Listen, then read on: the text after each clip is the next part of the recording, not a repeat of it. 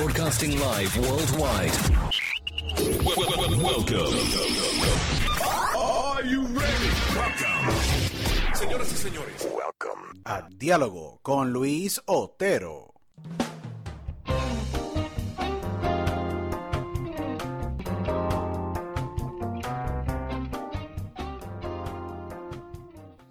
Bienvenidos a esta otra edición de Diálogo con Luis Otero. Este es su servidor y su host, Luis Otero, agradeciéndole a todos ustedes por su sintonía y apoyo.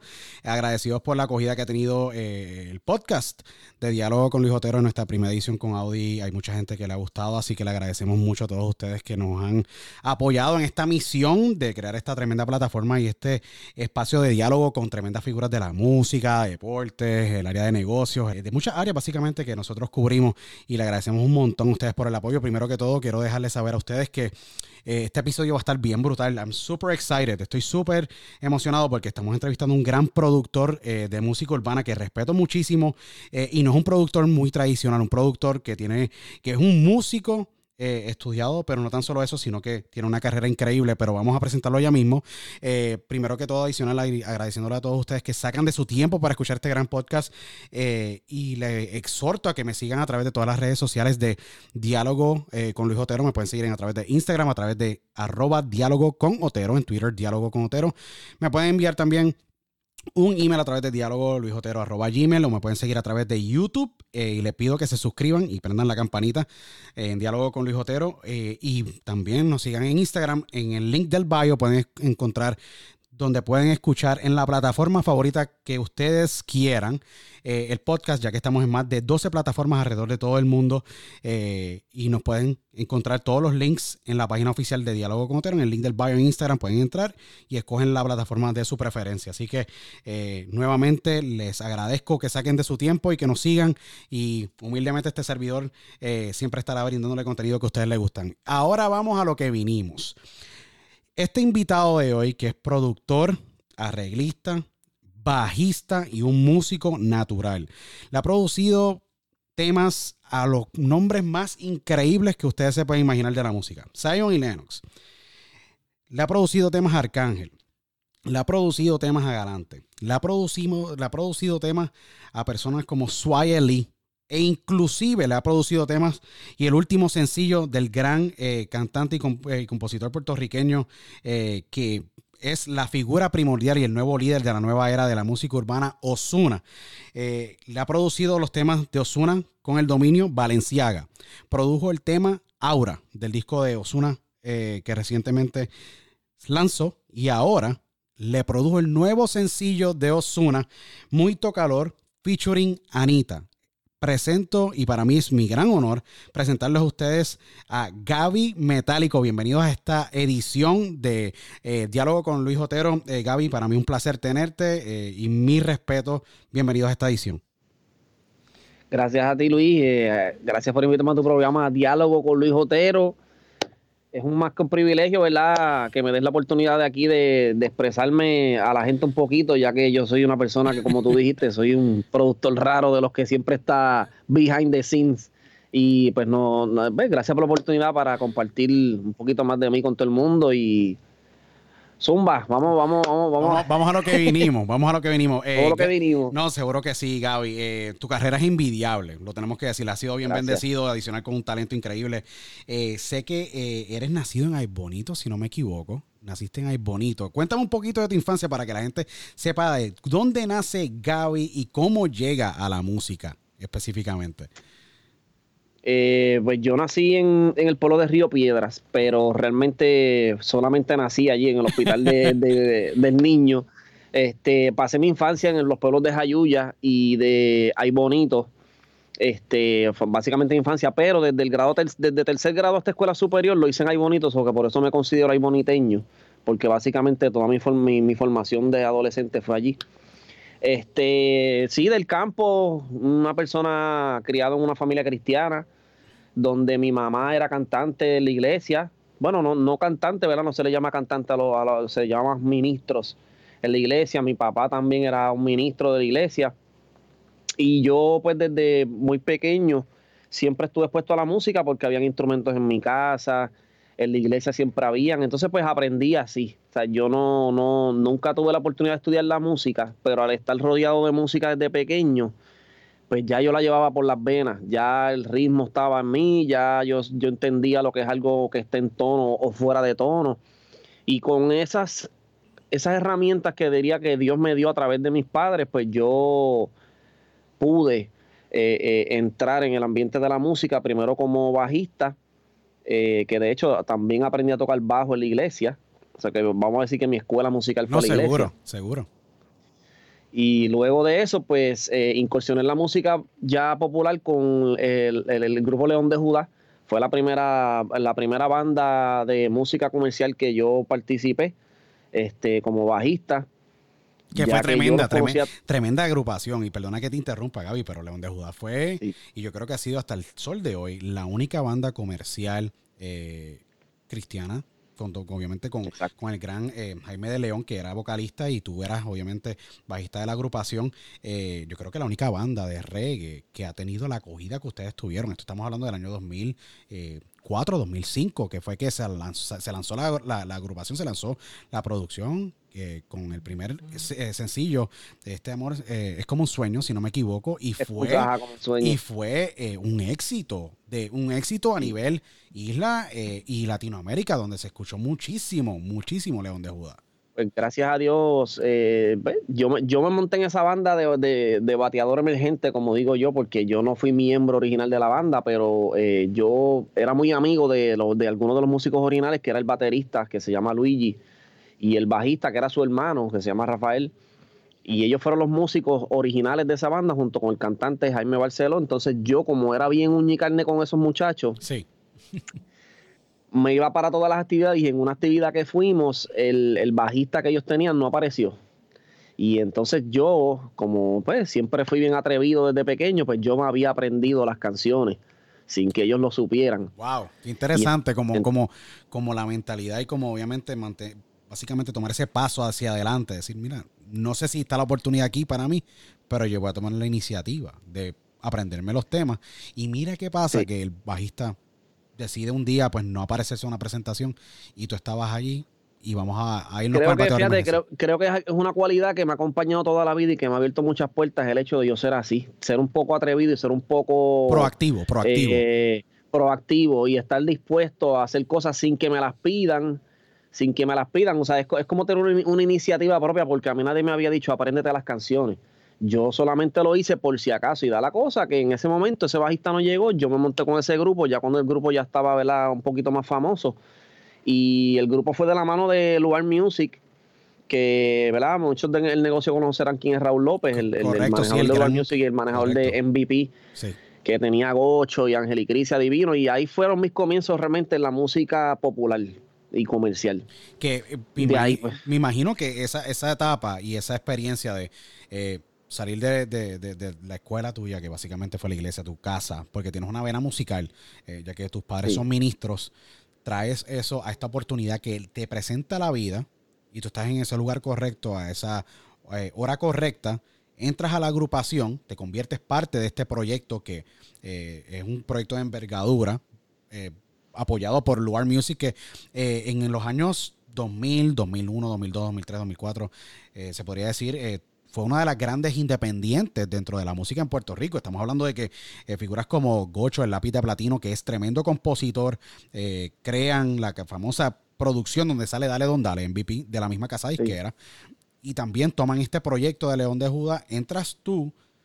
¿Cómo fue la transición de tu ser ese bajista que no cobrabas o que básicamente tocabas porque te gustaba, ahora tener esa responsabilidad de entrar a un grupo?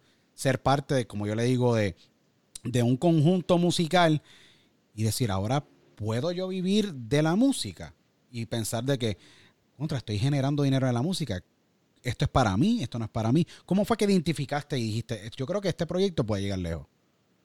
Claro, pues mira, definitivamente, como tú dices, siempre estuve haciendo música sin cobrar, ¿verdad? Eh, eh, y una vez yo veo lo que es cobrar por tocar, que es algo que yo lo había hecho toda mi vida por diversión. Correcto. De momento ahora me puedo divertir y puedo cobrar por divertirme. Eso que eso me dio, o sea, una, una vez yo vi que eso era posible, eso me abrió todo el horizonte y yo decidí en un momento de mi vida dedicarme a la música por completo. Yo estaba estudiando en la Universidad de Puerto Rico eh, contabilidad y yo me salí prácticamente de la universidad para dedicarme a la música porque yo entendía que yo no me veía como un contable en una oficina. Correcto. O sea, aunque me gustaba, yo decía, pues yo, porque siempre sé que siempre recomiendan a uno, mira, ten un trabajo seguro y haz la música como un hobby. Eso es lo que casi siempre los papás le recomiendan a la gente. Correcto. Y en mi caso no fue la diferencia, era, era la misma recomendación. Y yo pues quería tener la, ter- terminar la carrera como contable. Este, pero hubo un momento dado en mi vida que yo tuve que tomar la decisión de si realmente yo iba a creer en mí como persona, de si yo tenía la capacidad de vivir de la música. Y básicamente lo que hice fue tomar la decisión de por qué estilo musical dirigirme, por qué, por qué razón, ok, porque yo tocaba reggae. Y el reggae es una música que es, es, es un, es un, es un es, por decirlo, en la parte del negocio, Correcto. es mucho más limitado, es mucho más limitado la escena del reggae, no hay muchos sitios en donde la gente se presente, no pagan mucho. Nosotros, por decirlo así, ¿verdad? Como, como, como hecho Como un hecho real. Eh, y esto es bien Sí, importante un saberlo, real, seguro. Un hecho real. Nosotros cobramos, por ejemplo, eh, 1.500 dólares para una banda de 12 músicos o de 10 músicos. Wow. Nosotros lo que cobramos eran 100 dólares por cabeza, como mucho, y con 100 pesitos con cabeza nosotros prácticamente vivíamos bien, teníamos carros, teníamos toditos nuestros carritos nuevos, ya nosotros no estábamos empezando a, a hacer otro tipo de cosas en donde veíamos un crecimiento. ¿Qué pasa? Yo me empecé a dar cuenta de que estaba limitado dentro del reggae. Y obviamente, pues como el reggaetón es una música que, ¿verdad? Es la música que se ha convertido casi Es en la música de la, nuestra generación. Básicamente se ha convertido en la, La, música gente no de nuestra quieren generación. aceptar. Sí, ¿no? ha habido mu- La porque gente no mira, lo quieren aceptar. han habido muchas etapas y perdona que te interrumpa Gaby, pero yo sé que eh, y- hiciste ha- haces la transición de estar en una banda de reggae que estás actual con plaza, tienes plaza para poder trabajar y hay un movimiento a la misma vez ocurriendo. Yo me acuerdo sin, sin me acuerdo bien vivamente. Yo asistí a un mega palusa en Cabo Rojo, eh, en, un- en un pueblo en el oeste de Puerto Rico, para los que nos ven que no son del- de, nuestra isla Puerto Rico. Y ustedes cerrar la primera noche de un mega palusa en un León de Judá. En esa misma época se música empieza cristiana. Correcto. party, Sí, no. tumbos borrachos. Era No, bien raro. Era bien, era bien raro. Y estaba también otra banda en aquel entonces, Retro Audio, que también mantenían un- también una, una línea similar, pero era otro, era un género más ska, como escapulario y Sí. todas estas bandas, Algarete, Los Rufianes, que eran bandas de aquel entonces, que pues eh, me imagino que se han mantenido activos en la escena independiente de Puerto Rico, pero vas y haces una transición a un género urbano que en los años 2000 fue uno de los géneros que se trató de vetar a nivel de gobierno en Puerto Rico, con pues la, la difunta eh, Belda González, quien fue eh, senadora en Puerto Rico, que en paz descanse, que en cierta parte eh, su gestión de vetar le dio y catapultó el género a otro nivel, Sí. porque al vetarlo, Claro. la gente dijo, no, ¿cómo vas a vetar este género que nace de la calle, nace de la, la- autenticidad de vivencias de la vida, con exponentes como Wiso G, como Eddie D, como Yavia, por decir varios nombres eh, de esa época que, y un sinnúmero más. O sea, estamos hablando de los que Teo Calderón, con los, los temas que salieron en Planes Reggae, y haces la transición. ¿Se te hizo difícil tú conectar eh, inmediatamente con el género de música, ya que el reggae va a un BPM, estamos hablando de un, un ritmo mucho más lento, eh, la temática es muy diferente. Eh, sé que hay crítica social igual que en el, en el género de música urbana, Claro. pero se Sí, te sí. hizo fácil hacer el cambio de, de reggae a reggaetón. Muchas veces esa transición es un poco compleja a niveles musicales. Sí, sí, se me hizo difícil por, por todos lados, no te, puedo, no te puedo decir lo contrario. Se me hizo bien difícil porque, eh, primero que nada, por lo que tú dices que estaba sucediendo, ya un- o sea, uno como productor decir, bueno, yo quiero entrar al, al reggaetón para generar dinero de eso, cuando hay una resistencia política, ya te pone un stop que tú dices, diatre, me voy a meter aquí, que esto no es algo profesional, esto lo que es una loquera de la gente, porque así se veía antes. Correcto, sí. ¿Qué pasa? En la universidad que yo estaba, que era en Calley, la UPR de Calley, mi, mi, la persona que se hospedaba al lado de donde yo me hospedaba era nada más y nada menos que una persona que se llama Fino como el Hayes. Wow. Él es un productor. No, seguro que Él sí. era mi- Eh, un gran, un gran hoy día, hoy día un gran productor y ejecutivo de House of Hayes que tiene firmado a exponentes como Juanca el Problemático, el gran Jay Cortés. Eh, wow, increíble. Eso que era roommate tuyo en, en calle. Esta historia no, no la era sabía. roommate, no era roommate, pero en la, en la urbanización El Mirador, en, el Mirador en calle, y yo, mi, donde yo me hospedaba, su casa era la de al lado de la mía. Él se, hospedaba, él se hospedaba con cuatro o cinco muchachos Increíble. al lado de mi casa. Increíble.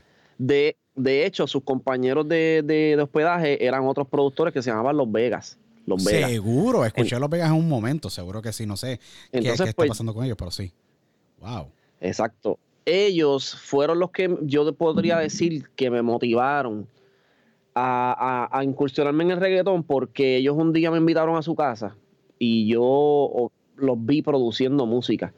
Y al yo ver que ellos tenían mucho menos experiencia que yo en la música, digo, diciéndolo humildemente, en la realidad, en aquel momento ya yo era músico, ya yo tocaba, yo sabía tocar cosas, tenía ritmo. Yo, Porque tú ellos leías música. muchachos- Tú leías música. Ellos eran más.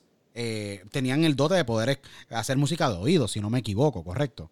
Hacían música de oído, pero obviamente yo decía, si estos muchachos que, que, que tienen mucho menos cono- conocimiento que yo en la música pueden hacer esto y ya están haciéndole temas como a tipos como, como Angel Dose, porque eso fue la primera canción que yo escuché de ellos, la canción que se llama Acelera. No sé si te Wow. acuerdas de esa canción. Acelera, Dice, métele "Acelera, chambón. métele chambón pa- pata abajo". Wow, Wow, pues esa wow, canción. Seguro que sí. Esa canción, si no me equivoco, la salió en, en el disco de Bling Bling.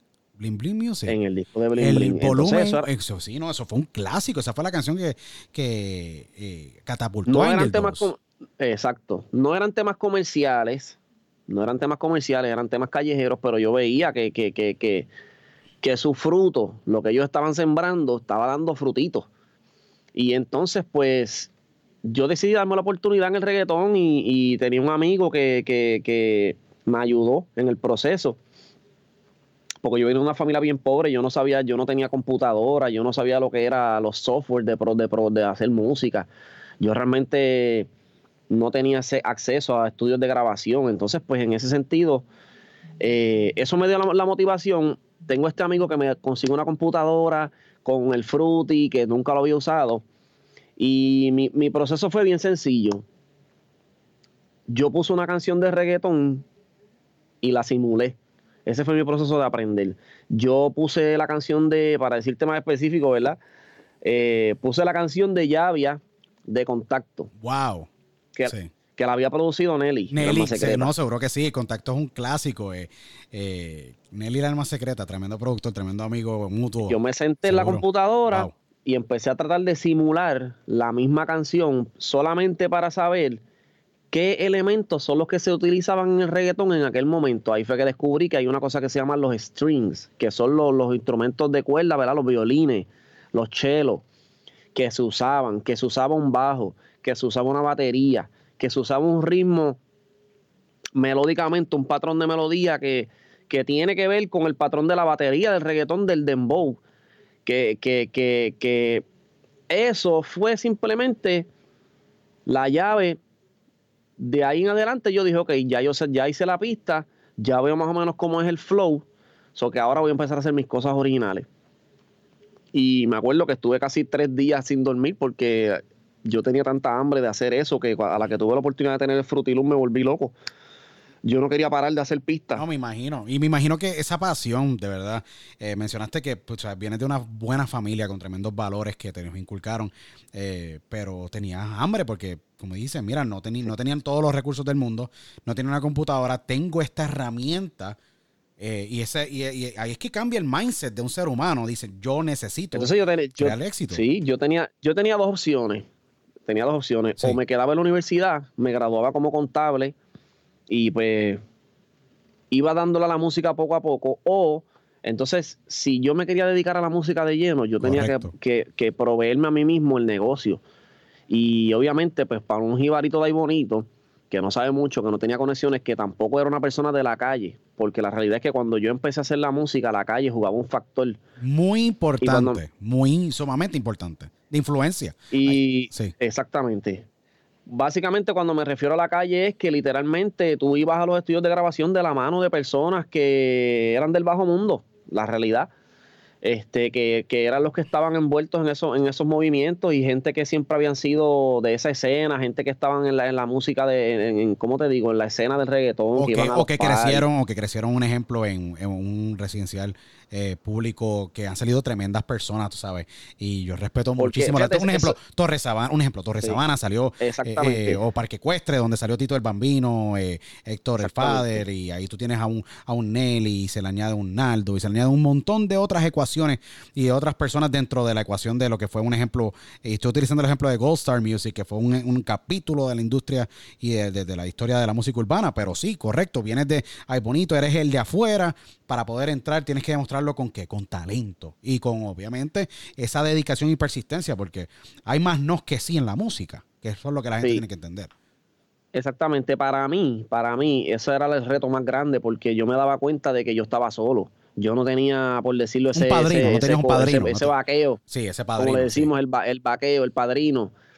Este, y yo me daba cuenta de que la realidad que muchos de mis compañeros y de los que estaban en la música, pues venían de esa credibilidad, venían de, de, la escena, o sea, yo, eran metropolitanos, por decirlo así, yo, yo era del campo, yo no tenía ese, ese modo operandi. Y pues eh, decidí no enfocarme en eso y no ponerme las limitaciones que otras personas se ponían y decidí tratar de demostrar con música. No, no tratar de hacer lo que mucha gente hace hoy en día, que se tratan de ver como si fueran de la calle, para camuflajearse y llegar a estas personas. Yo no quise llegar con trampitas especiales, yo quise llegar con música. Siendo auténtico, manteniendo tu autenticidad. Y es bien importante, yo creo que esto es una lección de vida muy clara para todos esos, eh, esos artistas y personas, ¿me entiendes? Y todas esas personas que quieren vivir de, la música, que están viendo la entrevista. Mira, mantener la autenticidad, ser, saber quién tú eres, saber hacia dónde te diriges, saber que estás haciendo las cosas de corazón con pasión y obviamente tienes un grado de enfoque eh, importantísimo, porque aquí no tuviste que impresionar a nadie con cadenas ni con quién, quién otra persona podía hacer. Fuiste Gaby Metálico. De hecho, mi imagen, mi imagen cuando yo empecé en el reggaetón no era nada buena. Yo tenía el pelo larguito, este, era un surferito. O sea, cuando yo llegué a la escena del reggaetón, vienes con, seguro vienes con el look de, de, que eres bajista de una banda de reggae. yo tuve situaciones donde cantantes me decían, tú lo que eres un rockero frustrado, que tú haces aquí haciendo pistas de reggaetón, tú sabes, vete para tu casa, tú aquí, tú no, o sea, tú no eres, tú no sabes hacer reggaetón. Ninguno de esos, de esos comentarios, Gaby, ninguno de esos comentarios, ¿cómo tú trabajas mentalmente para bloquear ese tipo de comentarios negativos? Porque en la vida yo siempre he encontrado que no tan solo en la música, estamos hablando en los negocios, en la vida normal, de personas profesionales y personas ahora mismo que están en la universidad, ¿cómo tú filtras los pensamientos? para mantener esa misión y mantener ese norte tuyo para poder lograr tus sueños? ¿Tenías tú una estrategia que tú trabajaste y dijiste, mira, ¿sabes qué? Yo bloqueaba mis pensamientos eh, enfocándome en donde yo me visualizaba. Mucha gente trabaja con la visualización, otra gente trabaja de la manera de que, pues mira, eh, eh, a, largo plazo, donde yo pienso estar, me, me, me, me motiva un Grammy. ¿Cuál era la motivación que te, te mantuvo bien enfocado en lograr lo que querías? Pues mira, precisamente el rechazo que me, que me dieron algunas personas cuando empecé, porque déjame decirte que cuando yo empecé yo no fui directamente al lugar en donde comencé, que eso te lo voy a decir más adelante. Yo la primera puerta que toqué fue Lugar Music, porque Lugar Music era mi compañía donde León de Judá estaba allí, so que yo traté de acercarme a Gocho, yo traté de acercarme a, a DJ Jan y a Santana, Wow, del Golden Boy, sí, seguro. Que eran los productores in-house que trabajaban en la, en la disquera. Ellos eran los productores de Lugar Music, firmados, ¿verdad? Por, por, esa compañía y que ya tenían experiencia y estaban haciendo música decente. ¿sabes? Ya ellos estaban haciendo música decente, no. Ya ellos estaban en el, en el tope de la pirámide. Sí. Cuando yo me acerco a ellos, porque obviamente ellos me dan la oportunidad, porque ellos dicen, ah, este chamaco es el, el bajista de León de Judá y toca bien, vamos a darle la oportunidad.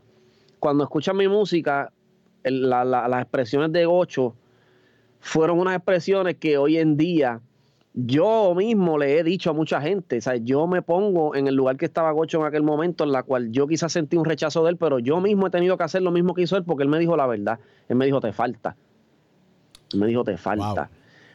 Tienes una musiquita que suena bien, pero hay muchos haciendo lo mismo que tú. Para tú entrar en este género, tú tienes que realmente hacer algo diferente, tienes que subir tu nivel musical. Y eso a mí me molestó. Pero te impactó y te hizo trabajar más. Me hizo trabajar más, exacto, que eso fue eso es lo que estaba diciendo en el principio cuando me hiciste la primera la pregunta, que, que yo lo, lo que hice fue que utilicé todo este rechazo como motivación. Fue un reto, eh, ¿tú, ¿tú, crees, ¿Tú crees que yo no puedo meterle a esto? Pues yo te voy a demostrar a ti que sí. Y sigo siendo de esa misma persona porque sigo recibiendo los mismos rechazos porque ya entendí que la música tiene una cosa que se llama la apreciación musical. Y la apreciación musical es como cada ser humano ve la música. Entonces no todos los seres humanos les va a gustar la misma música, los mismos sonidos. Y ya es algo que uno con el tiempo yo he tenido que aprender de que la diversidad siempre va a existir y que yo no puedo pretender gustarle a todo el mundo. So, por lo tanto, mi fuerza es que cuando yo recibía ese tipo de rechazo, yo decía, yo voy a encontrar a alguien que no me va a rechazar. Siempre va a haber alguien, ok, estos me cerraron una puerta, pues mira, voy, voy a pasar para otra puerta. No me voy a quedar pillado traumatizarme en la vida porque fulanito me dijo que yo no podía. Y efectivamente me puse a hacer música, me acuerdo que hice como 10 pistas. De las 10 pistas les escribí canciones a todas porque a mí me gustaba hacer eso también y aunque yo no, yo nunca quise ser cantante, pero a la misma vez yo puedo cantar y yo tenía esa habilidad y yo lo que hice fue que como no tenía cantantes, empecé a cantarle a mis propias pistas. Y así podías tú producirlas mejor, ya con una idea en mente. Sí, así ya yo tenía como que, pues ahora cuando le presente la canción a alguien, se la voy a presentar con, con unas voces, o sea, con algo para que no se oiga la pista sola, sino que la persona pueda quizás apreciar un poco más que ya no es una pista sola, sino que hay una producción. Este, en ese interín, yo conozco una persona que se llama Salvador Morales. Seguro, el gran este, Salvador Morales, que es publicista, muy gran amigo mío. Eh, seguro que lleva muchísimos años, seguro. Un gran publicista, amigo que estimo muchísimo, inclusive estuve hablando estos días con él. Eh, y eh, seguro que te respeta muchísimo. Háblanos un poco de Salva. Ha sido publicista de, muchos cantantes, de muchos atletas, el, de boxeadores bien famosos. Como Juanma López. Esto fue eh, publicista de Juanma López, publicista de, del famoso dúo Sammy Falseto, los primeros pasos en la industria. y De Farruco. De Farruco, el gran Farruco, seguro que sí. Fue el publicista y no tan solo publicista, manager de él los primeros años de la carrera. Cuando se encontraba Farruco eh, bajo la tutela de Alex Gárgola en aquel entonces también. Pues Salvador, este, yo le dije a Salvador un día, porque él era nuestro publicista del grupo de reggae. Yo le dije, Salva, yo tengo unas pistas ahí y yo tengo unas cositas ahí que yo quisiera que tú las escucharas porque yo siento que se oyen bien. No sé, quiero que me des tu opinión. Y me acuerdo que nos, sentamos en un carro con Jaime Barceló, que era el cantante de León de Judá, y estaba yo y, Salva, y eh, Salvador Jaime y yo. Y en ese momento yo empecé a enseñarle las canciones. Y Salvador estaba como que escuchaba, pero no decía nada. Pero Jaime, que era el cantante León de Judá, en ese momento se, se tiró un comentario que le abrió la cabeza a Salvador por completo. Él le dijo a Salvador, wow, si yo pudiera hacer lo que Gaby está haciendo, yo me dedicaría a reggaetón 100%. O sea, al, Jaime decirle a Salvador que lo que yo estaba haciendo, Era ya él quisiera poder hacerlo. Correcto. Pues Salvador abrió los ojos y dijo, oh, espérate, aquí hay un, aquí hay un, aquí tenemos un, un reggaetonero escondido que tiene un potencial. Y Salvador me dijo, yo te voy a, yo, yo te voy a dar a ti la oportunidad que tú estás buscando. Yo te voy a llevar a un amigo que yo tengo para que tú vayas y grabes como cantante. Y de una vez le enseñes tus pistas y tú decidas qué quieres hacer, si quieres cantar o si quieres producir. Pues él, me lleva nada más y nada menos a la casa de Yací Rivera López. Wow, el gran Yací Rivera. Sí, el hoy día road manager y manager del gran Lunay. Wow. Es, entre otras cosas, porque eh, es una persona multitasking. Muy, correcto, muy versátil, ha sido muy versátil, ha sido productor. Eh, que pues más adelante tocaremos el tema de, los metálicos, pero hablaremos un poquito más sobre eso. Te lleva a la casa de Yací Rivera, wow. Me lleva a la casa de Yací, allí yo llego a grabar voces. Entonces yo, yo no quería realmente cantar, pero yo quería ver hasta qué capacidad yo podía llegar. Y entonces, pues, eh, así me graba. Yo grabé bien rápido, como en media hora yo había grabado la canción con todas las voces. Para ese tiempo no se utilizaba todavía autotune. Y yo estaba bien afinadito, yo hacía mis armonías, me doblaba mis voces. Entonces, cuando Yací vio lo que yo podía hacer, Yací le dice a Salvador, este chamaco está duro y tiene pistas y tiene, y tiene, tiene potencial. Cuando yo salgo del estudio a la, sala de la casa de Yassi, Salvador me dice, yo tengo que hablar contigo. En ese momento, Salvador me ofreció 15 mil dólares para firmarme como cantante, lo cual yo no me lo esperaba. Yo, yo, sabía, yo sabía que yo tenía quizás potencial y yo sabía que quizás yo podía. Eso es una cantidad hoy día, eso es una cantidad hoy día como quiera de envergadura. Sí, la, la, realidad hay muchos artistas que cuando empiezan no le dan ni eso. No, le, no, no, no. A mí me estaban ofreciendo 15 mil dólares para firmarme como cantante y... ¿Qué te pasó por la mente, Gaby, en ese momento cuando te ofrecen una cantidad así de, así de grande? Tú, siendo bajista de la agrupación, tratando de abrirte paso en esta área, imagino que cobrando pues no una cantidad tan grande eh, por show, pero lo veías como un proceso de aprendizaje porque eres una persona que eh, a través de esta entrevista y como te conozco, eh, estás viendo esta experiencia como estoy aprendiendo y esto es básicamente Education 101 on the Music Business for Free, de gratis. Sí. ¿Cuál fue tu reacción? Estamos hablando de 15 mil dólares. Pues, no te puedo decir, la, no te puedo mentir. Mi reacción fue que yo me merecía más dinero que ese. Wow. ¿En Honestamente. en serio, wow. Sí, sí, porque a, pesar de todo, yo, yo, yo no era que tampoco estaba tan alejado de la realidad del negocio de la música y yo sabía que los millones de dólares corrían en el género del reggaetón. Y yo entendía que para yo amarrarme exclusivamente con un solo productor y con una sola manejo, tenían que no solamente darme algo para hacerme sentir bien, sino que tenían que cubrirme mis gastos de la vida. Correcto, sí. O sea, yo, yo, yo, yo, yo me voy a dedicar para ti por dos o tres o cinco años. Tú tenías que, tú, tenías que vivir cómodo, tenías que en yo quería asegurarme. Vivir, Yo quería asegurarme. Correcto, seguro. Y entendía que 15 mil dólares no era la cantidad que yo estaba buscando. Aparte de que se me metió un pensamiento en mi cabeza en ignorancia, porque obviamente en aquel momento tampoco me la sabía todas. Apenas comenzaba, como hoy en día tampoco, uno nunca deja de aprender. Y en aquel momento yo pensaba que yo no podía ser cantante porque yo no sabía improvisar. Y en aquel momento particular se le daba mucho crédito a los cantantes que, eso, que podían guerrear entre ellos, ¿sabes? que se podían hacer una tiraera. Seguro. O sea, tú, si tú salías en la música, tú tenías que estar ready para guerrearte con otro cantante. Entonces yo no era diestro en esa área porque nunca tuve esa preparación. Y aunque sí podía hacerlo, pero por falta de, vamos a decirlo así, de asesoramiento en ese momento de, incursionar en este tipo de música, no tenía alguien que me aconsejara, que me dijera, oye, me tranquilo, tú puedes aprender a improvisar, agarra los 15 mil dólares, sé cantante, esta gente te quiere dar fama. O sea, estamos hablando de que, de que artistas como Farruko salieron de la mano de ese mismo productor. Yo pude haber sido digo, por modestia aparte, yo pude haber sido Farruco. Yo, no Farruco, pero yo pude haber sido hoy en día un cantante grande. Correcto, no, sí, correcto. Sí, ¿no? Y, es una enseñanza de vida, mira, ah, eh, porque muchas veces estamos en este punto, nos visualizamos en este, nos ven en este, en este otro punto, no estamos en la misma página, no se compagina la situación, o el, o el deal o el contrato, o sea, podría decir. Y mira, eh, luego Farruco entra, la, historia hubiera sido muy diferente. Posiblemente. Sí. Se hubiera escrito diferente. Eh, ¿Qué ocurre? Yo, pues, humildemente reconozco que fue ignorancia de mi parte. Fui un ignorante en ese momento de no haber aprovechado esa oportunidad, pero también fui juicioso en entender de que si yo no realmente no tenía una vocación para ser cantante, no, ¿por qué tenía yo que, que por dinero, tú sabes, meterme en una camisa de once varas en donde yo quizás no estaría preparado?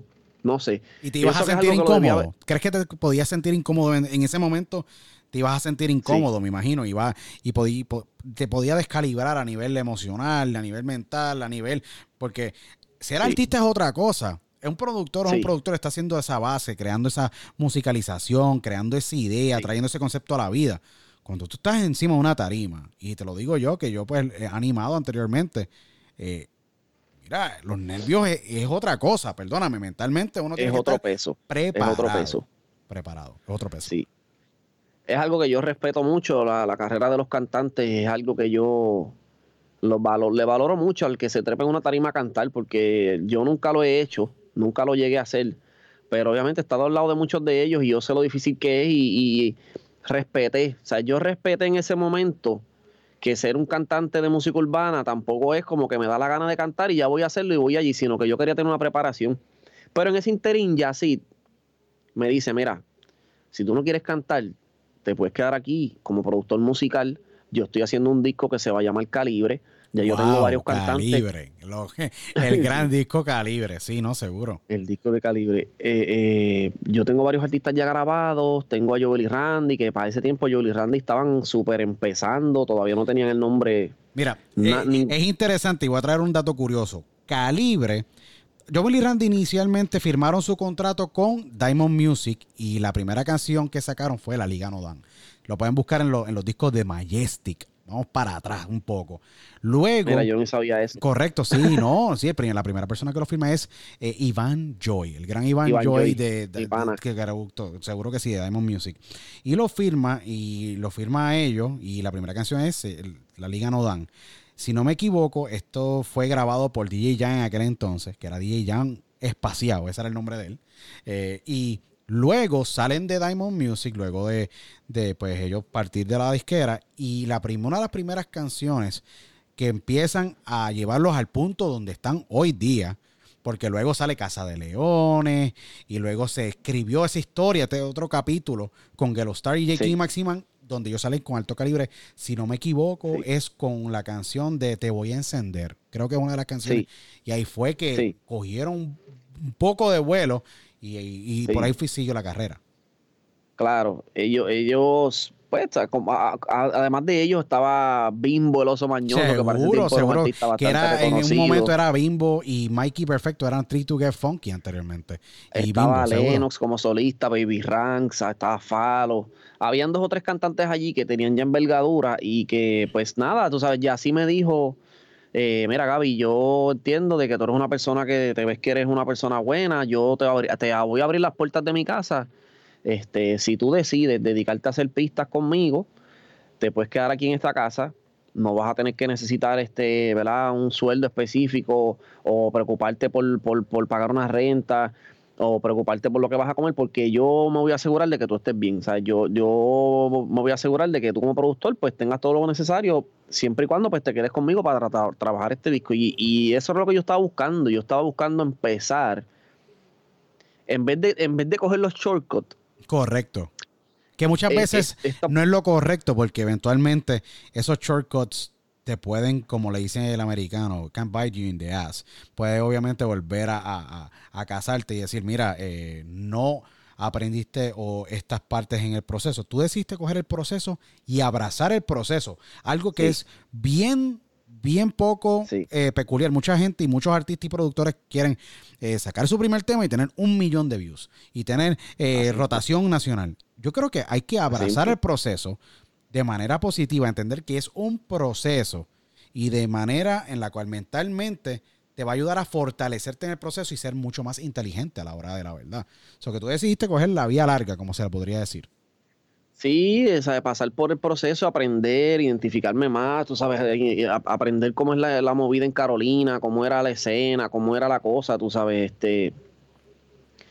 Y básicamente una cosa, una, una, anécdota en ese momento, y así me dijo, yo tengo unas acapelas de bimbo y yo hago pistas, pero yo hay un estilo musical particularmente que yo no sé hacerlo y es el, el reggaetón ripiao, que es como con merengue en ese momento estaba de moda mayor que yo, eh, Noche de Travesura, que eran ese tipo de temas donde era reggaetón mezclado con un merengue por debajo, una tambora. Sí, con, una tambora de merengue que obviamente los Looney Tunes fueron los que trajeron o trajeron esa gran influencia con, con, con Nelly la Alma Secreta y otros productores. En bueno, entonces, DJ Nelson dice que esa influencia la trajo él. Yo ahí se los dejo a ellos. Este, pero Nelson, aparentemente, Nelson es un contribuidor grandísimo en la música, no se le puede negar. DJ Nelson. Creo que el, primero que mezcló el merengue así con reggaetón, creo que fue Nelson. Eh, no sé qué tan. Es un tema bien, es un tema bien debatible, que, que, que, es un tema debatible que yo creo que esto trae para una segunda otra entrevista. Muy interesante porque yo creo que es bien interesante de que sí, posiblemente puede ser que haya sido DJ Nelson, si no me equivoco. Como hasta Lunitun pueden te debatirlo. Voy a investigar, te voy a investigar eso, te voy a investigar eso, pero me parece a mí que fue él. y que por eso la discordia después entre ellos, donde tú estás haciendo un ritmo que yo te lo enseñé, tú sabes. Tú te hiciste famoso con un ritmo que yo te enseñé, tú Sí. sabes, la, la idea. Y lo más interesante es que Y los no me- estudios, si la gente supiera, los estudios quedan a menos de una milla de cada uno de ellos.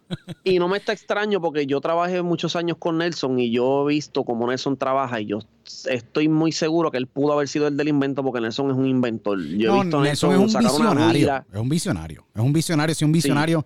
Mira, yo, yo he visto a él mismo prender su micrófono y en, un regga- en una canción él mismo sacar el guiro y tocarlo de alguna manera. O sea, a Nelson le gusta hacer ese tipo de cosas. A él le gusta tocar las cosas, a él le gusta tocar la, los- la percusión. Él, él- él- él- él es un productor que la- las cosas las, le gusta hacerle en vivo. Y lo he visto, lo he visto yo haciendo. creo que ha sido una de las claves, que, que- que yo sé, creo, creo que ha sido una de las claves eh, más importantes en su carrera, porque yo creo que ahí es que tú te das, la cuen- te das cuenta de qué es ser un productor y qué es ser un productor innovador. Porque el innovador, sí, como tú, Sí. que has traído elementos muy diferentes a la música urbana, que yo creo que muchas veces te pasa desapercibido porque siempre van a mencionar los nombres que mayormente han escuchado, que sí, pero Gaby, tú has traído unos, unos sonidos bien interesantes. El tema de, de Valenciaga fue, y vamos a hablar un poquito más adelante de eso, pero el tema de Valenciaga fue algo que no se esperaba nadie cuando salió. Sí, ni yo, ni yo tampoco.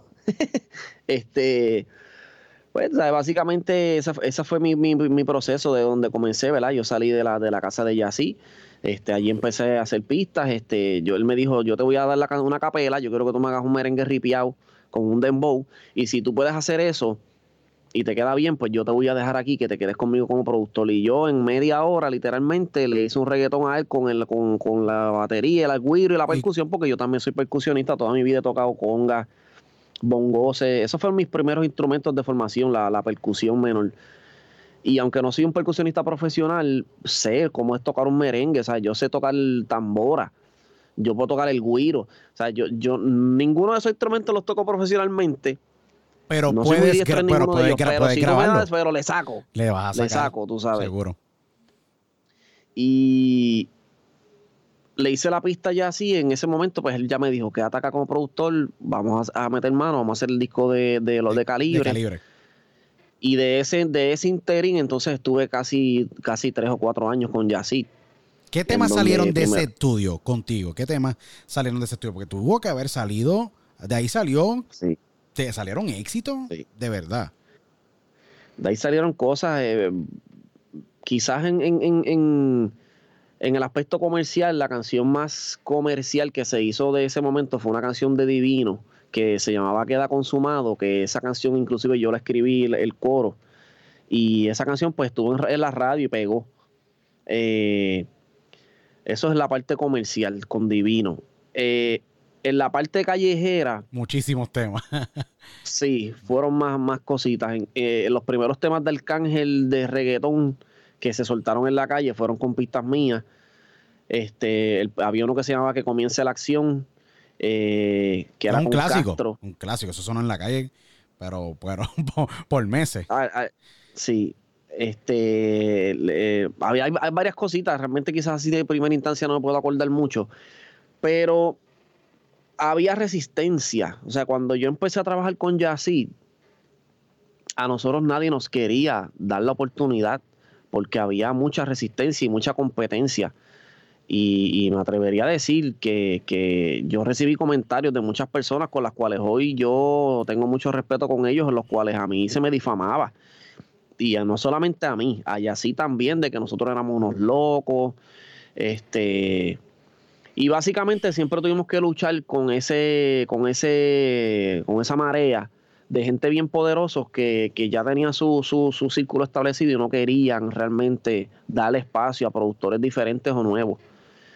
Y yo decidí nuevamente, en vez de tener el hambre de la fama, decidí tener el hambre de crecer como persona y como productor musical. Y lo que hice fue que el tiempo que estuve en casa de Yacine me pulí como productor, no paraba de hacer pistas. eh, aprendí a utilizar eh, los pianos que yo no sabía utilizarlos, aprendí a, lo que era a grabar una capela, porque yo no sabía lo que era grabar una capela. En, en la relación de Yacine conmigo, Yacine prácticamente era el ingeniero. Él era el que grababa las acapelas, el que, el que hacía las mezclas finales, yo solamente hacía las pistas. Pero estando con él aprendí a, hacer ese tipo de trabajo hasta que llegué al punto que ya yo podía hacerlo solo. Ya yo grababa las voces yo solo, ya yo hacía las pistas yo solo, ya yo podía escribir canciones, ya yo podía coachar a un artista, lo que me llevó a mí a que cuando la relación de ella sí y yo termina, por las razones que fueran, ya yo estaba preparado para, para trabajar con cualquier otra compañía. Correcto. Eh, que fue un, fue un momento, me imagino, bien difícil de transición de trabajar con, tener un equipo, Yacid y Gaby, los metálicos, y cerrar ese capítulo a ser Gaby metálico, ser así ese productor que se te hizo difícil, fue un tiempo de miedo, de pánico, que podía pasar contigo, eh, que, que, iba a decir el género, que iba a decir la industria. ¿Qué te pasó por la mente? Porque tomar ese salto es un leap of faith, como se le puede decir, y muchas veces es bien difícil tirarte ese salto solo y creer en ti, porque si no, si no nadas, te ahogas. Pues mira, te podría decir que nunca, nunca nunca nos dieron la oportunidad, en realidad siempre la resistencia continuó. Este, nosotros, ya sí se desanimó. Eh, él llegó a un punto que colgó los guantes, él se quitó. En un momento dado se quitó de la música por las situaciones que nos estaban pasando, por a veces necesidades económicas en donde, ¿sabes? literalmente nosotros llegamos a vivir casi en la miseria. Wow. Por, por perseguir el sueño de la música, eh, yo he sabido lo que es vivir en siete, ocho casas ajenas, con familias ajenas. Eh, he vivido en, en, uno, dos, tres.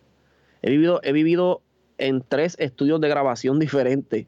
Yo vivía en los, yo vivía en los estudios. Tú dormías y esa era tu casa, al lado de la tú dormías al lado de la consola de producción. Wow. Sí, porque el problema es que yo era son experiencias de vida. Esas son experiencias de vida fuertes que te impactan. Mi familia era del campo entonces yo no tenía a nadie en el área metropolitana donde yo me pudiera quedar y, y, entonces fluir de ahí a los estudios de grabación, sino que yo, mi, mi, forma más fácil era, pues mira, si me están dejando quedarme aquí, pues me voy a quedar en este estudio con metas de crecer y de, de, cumplir mis sueños. Nunca te desanimaste, porque mira que una persona en estas situaciones, eh, pues, sí, no, lo tengo que resaltar una persona en estas situaciones en la cual te falta comida o estás viviendo en un estudio en casa ajena, no sabes cómo vas a comer mañana, no sabes si tienes trabajo mm. mañana, no sabes si te van a dar ese chance, esa oportunidad, va a pasar un, artista grande por ese estudio, va a pasar un artista que te va a dar esa oportunidad.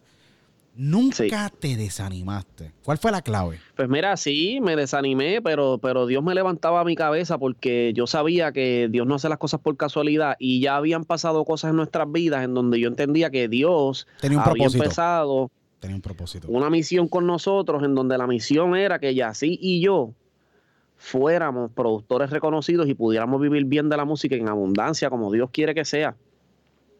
O sea, no de la música particularmente. Yo creo que Dios quiere que todos los seres humanos vivan en abundancia Eso es muy cierto. de lo que hacen y dentro de lo que tienen. Eso es muy cierto. Siempre lo he dicho y siempre lo diré. Eh, existe ese todopoderoso que se llama Dios y siempre él siempre quiere el bien para todos. Y con respeto, ¿verdad? Con respeto a las otras todas las personas, no. y, esto es con mucho respeto, seguro. Respeto Sí. a cualquier persona con su ideal eh, religioso, político, el que sea. Sí. Eh, siempre está ese poder divino. No importa Sí. en dónde estemos. Que nos yo digo da esto, esa mira, yo, yo, te, yo te cuento estas cosas porque, por ejemplo, yo estaba, yo, yo estaba los otros días hablando con un artista nuevo y el artista me decía, no, porque para ustedes es fácil, porque ustedes viven en Puerto Rico y ahí ustedes tienen el género completo a las manos y ahí ustedes tienen todo. Yo le dije, mi hermano, tú no sabes lo que es vivir en una casa ajena. Tú no sabes lo que es vivir en un estudio de grabación. Correcto. Que tú te levantes a, a lavarte la boca y ya está allí Jay Álvarez y ya está allí viéndote todo el mundo con las lagañas de que tú te acabas de levantar. ¿Sabes cómo tu valor como productor funciona?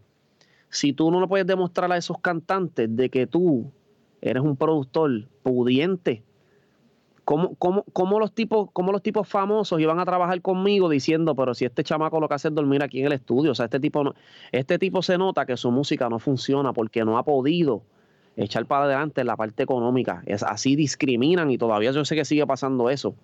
Es bien importante que tú digas esto porque yo creo que para todos esos eh, aspirantes artistas y productores, Ey, no se desanimen, no, no se desanimen. se quiten. ¿Ok? El positivismo. Porque la resistencia siempre la van a tener y el, género urbano es un género bien competitivo en donde nadie te va a decir, vente por aquí, hazte el dinero. No, estamos hablando de que aquí es un género en donde al final hay cifras millonarias, millonarias, entonces nadie quiere compartir cosas millonarias. Correcto. Es, eh, es triste decirlo, pero es la verdad. Y yo creo que la verdad. es muy importante recalcar, no se quiten. Crean en ustedes, manténganse fuertes, que después de la tormenta, ¿ok? Y en la tormenta es que se hacen los marineros. Eso es un tremendo decir. Sí, y, y recalcar de que los chamacos que estén ahora no pueden pretender de que las cosas le van a llegar a la comodidad de su casa. Correcto. Eso es otra, otra cosa muy importante. Hay que tirarse para la calle, hay que, hay que crear nombre, hay que, que darse a probar y sobre todo, sobre todo, en el, en, en, el mundo, en el ambiente de la música y de toda esta cuestión de todo este negocio, lo que manda es la música. Correcto. Es la música. Aquí no importa lo que nadie diga. Aquí te pueden decir que tú eres un fracasado ayer y te levantaste hoy por la mañana, hiciste una pista bien asquerosa y ya mañana todo el mundo te va a decir, diablo, tú eres el duro, porque esas mismas personas que te critican y te dicen que tú no puedes, a la que vean que tú des el chispetazo de, ¿verdad? A, la, a la que hagas un tema, que los ponga ellos a como que, wow, ¿qué pasó aquí? Ya todos van para donde ti a darte las facilidades. Son los primeros que te están escribiendo en las redes sociales, son los primeros que quieren hacer un featuring, son los primeros, muy importante en eso, claro, sí. Entonces, pues uno tiene que tener esa, esa, esa, esa, esa fe y, caminar, pero me gusta mencionarlo porque muchas veces la gente se cree que... No es todo fama y gloria. y, todo es y todo es prendas, ¿me entiendes? Y aviones privados. Hay muchos sacrificios detrás de cada productor y cada tema y las aventuras detrás de todas para hacer un tema. Sabes, ¿tú sabes? ¿Tú sabes cómo yo llegué a Looney Tunes por primera vez? ¿Cómo llegaste? Y no esa historia, ese dato. Porque dentro del proceso que nosotros estamos, Yacid y yo, eh, yo descubrí que Yacid podía cantar. Wow, ok. Él no, sí, él no se atrevía a cantar. Él no, se no creía tanto como cantante como tú lo creías el cantante, correcto. Exactamente. Eh, y, yo, y él, yo me di cuenta que él tiene una buena voz y yo me dediqué a escribirle canciones y a grabarlo. Y las dos o tres canciones que logramos hacer con él cantando se regaron en, ciertas personas y así se convirtió como un nuevo prospecto. Entonces, cosas locas de la vida, Looney Tunes tenía un proyecto que se llamaba R11. Seguro que sí, era Lionize, ese era el famoso R11, era Lionize que sacó la canción mi, carita, mi carita bonita con Peewee, que eso fue un tema que, que rompió que rompió esquema porque era un, era una, era, era, era un tema tropical. Eso fue un tema tropical. Era Lionize en el, en el área del underground. Looney Tunes lo filma y se convierte en R11, que ese era el famoso dúo R11. Exactamente. Entonces, pues, eh, pues R11 se rompe por una razón que yo no sabía y Looney estaba buscando artistas nuevos y nosotros nos enteramos de eso y quisimos llevar a Yacid a ver si Yacid entraba como un prospecto para, para ese grupo. Y le pasó similar que a mí. Ellos le ofrecieron una cantidad similar. Yacid dijo que no, él no se sentía que podía ser un cantante profesional que no tenía el entrenamiento y él decidió que no, pero ya habíamos hecho esa conexión con Looney. Y mira cómo son las cosas. Mira si nosotros teníamos pocos, pocos recursos, que a la casa donde nosotros vivíamos nos cortaron la luz. Wow. Y ese mismo día, Javia, que era un artista que yo siempre. Yo respeto muchísimo. Javia es un, el, Black Father. El Black Father, como se hace llamar. El, yo siempre he sido fanático de él. El, tipo se comunica conmigo, yo no sé cómo, y me dice que tiene una canción que él quiere hacer un arreglo nuevo que se llamaba Maquineando. Wow, seguro, otro clásico más de los de ellos, seguro.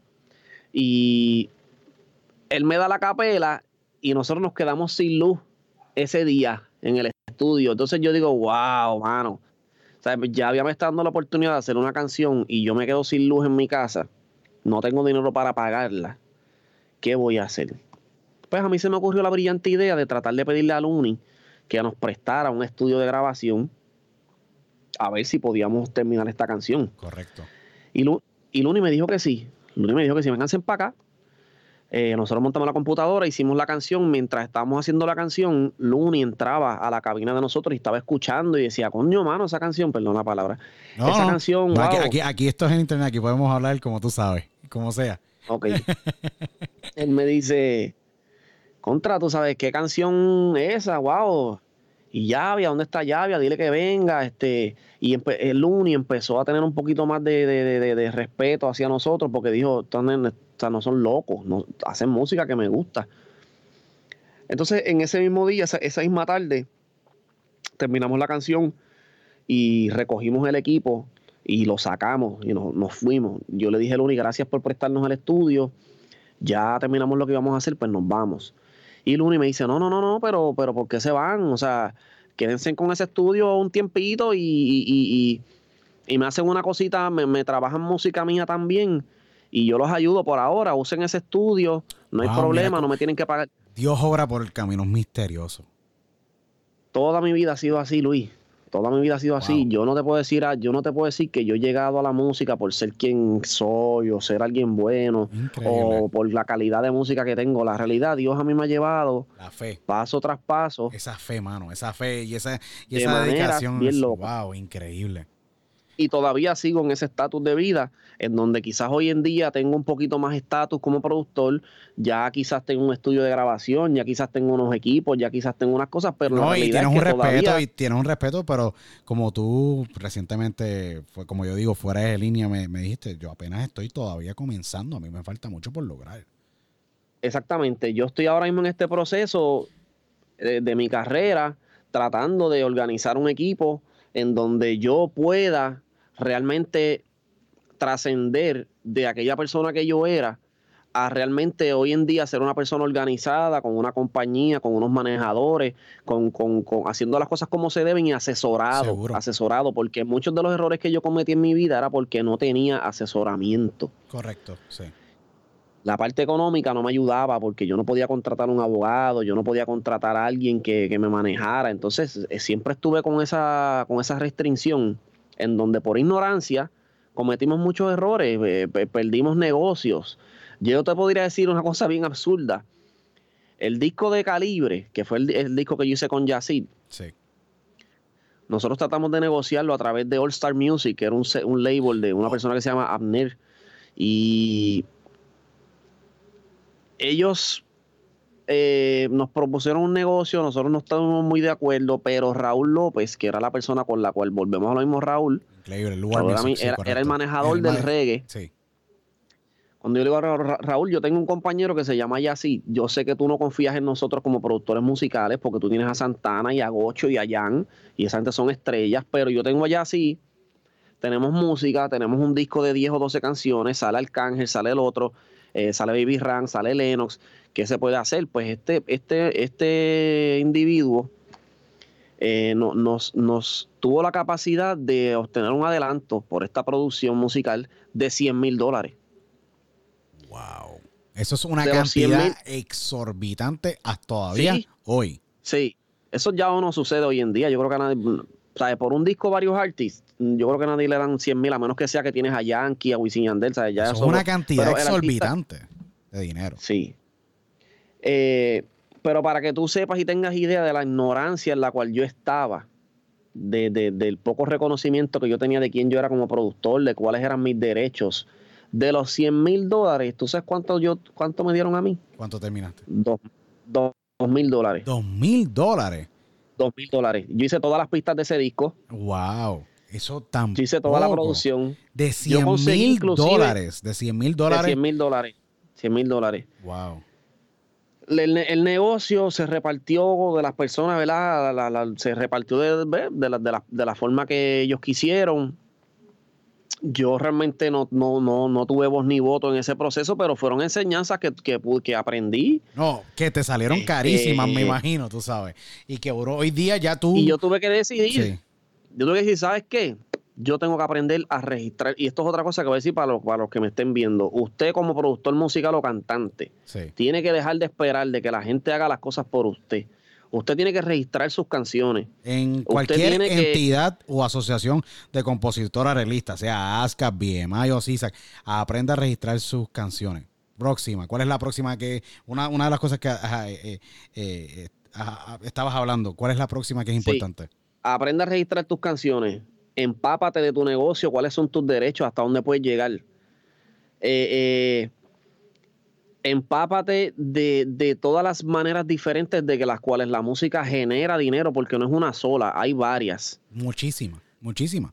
Entonces, no dependas de que alguien necesariamente te va a tener que decir a ti cómo tú siempre tienes que hacer las cosas, porque así tu proceso te, va a ser, te vas a tardar como yo, que, que llevo muchos años tratando de ser un productor reconocido porque no hice estos movimientos desde el principio.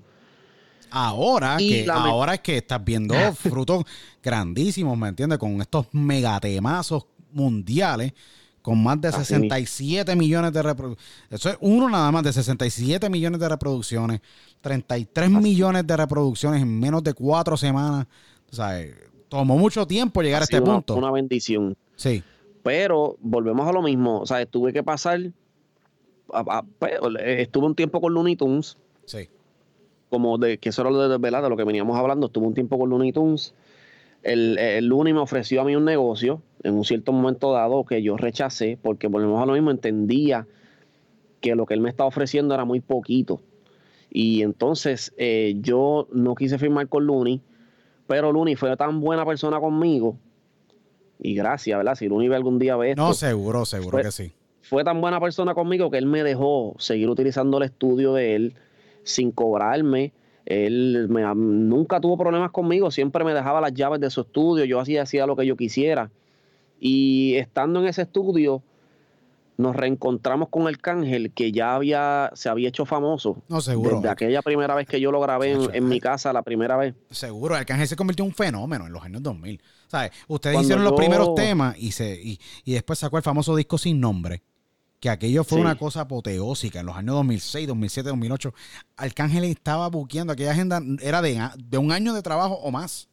Yo me acuerdo haber hablado en aquel entonces con, con un miembro de su equipo de trabajo, se llamaba JP, que trabajaba con él. JP, me acuerdo muy bien que yo le pregunté, mira, eh, para contratar al Arcángel, no, no tenemos nada disponible hasta el año 2009. Yo dije, ¿cómo? Ah, cuando yo conocí a Arcángel por primera vez, él no era nada de famoso, él, él era pobre como yo también. Y Arcángel me dijo, yo me voy a hacer famoso. Tú me ves aquí hoy, pero yo voy a hacerme famoso. Él siempre tuvo esa seguridad, lo tengo que decir. Arcángel tenía como que esa seguridad, ese... ego, pero en cierta parte un ego de que yo creo en mí eh, y voy contra el mundo y sé que pues me voy a ganar el respeto de la gente con mi música. Y se la tengo que dar en ese aspecto. Y él estaba molesto cuando me conoció a mí y me dijo, yo quiero demostrarle a la gente que yo soy un cantante eh, multi, multifacético porque la gente decían que Arcángel solamente cantaba rap. Sí. Y en ese sentido, pues, pues fue para él una escuela como para mí también. Esto como que se desenfocó. No te apures, estamos ahí, estamos bien, estamos bien. este. Eh, y, y, yo creía también en su talento porque a mí me gustaba. Yo, yo decía, tú, claro que puedes llegar, tú, ¿sabes? Tú, ¿cómo te digo? tú tienes una voz melódica, sabes rapear, pero sabes entonar. So que si sabes entonar, puedes cantar reggaetón, lo que necesitas es una pista. Seguro. Y entonces ahí hicimos eh, el tema que se llamaba Sólido. Sólido. Decían, déjame meterle sólido. Ese fue el primer reggaetón que Arcángel grabó en su vida. Dicho por él, no dicho por mí, dicho por él. Me dijo, esta es la primera canción de reggaetón que yo voy a hacer para demostrarle a la gente que yo no solamente soy un rapero, que yo puedo cantar reggaetón. Y de ahí en adelante, él se pegó en el reggaetón, él no se pegó tanto como rapero. De ahí fue que salió la canción de la sorpresa, todos estos temas. Anyway. Sí, en aquel entonces trabajaba con muchos productores, y, pero la primera canción fue producida por Gaby Metálico. Cuando Arcángel se hace famoso, él se olvidó de nosotros. Esa es la, verdadera, esa es la realidad ya él no nos buscaba a nosotros, ya él hizo su vida por su lado, él realmente nosotros nunca fuimos muy amigos internamente de él, era todo por producción musical, a nosotros se nos pagaba por nuestro trabajo y él hizo su carrera y se, y se fue por su lado. Pero al yo estar con Luni, me encuentro Arcángel en, en el estudio de Luni porque ya Luni lo había firmado a él para cuando el proceso del disco que él hizo que se llamaba... Por Amar a Ciegas, por Amar a Ciegas. El, fenómeno. el fenómeno, ese fue el fenómeno. Y si no me equivoco, fue cuando sacó el tema de Por Amar a Ciegas, que fue el sencillo, que yo creo que ha sido el único sencillo que él haya sacado con una multinacional, que fue con la Sony, si no me equivoco, que era la canción bien melódica, producida en aquel entonces por Luni, que sacó a Arcángel y lo puso en una balada. Exactamente.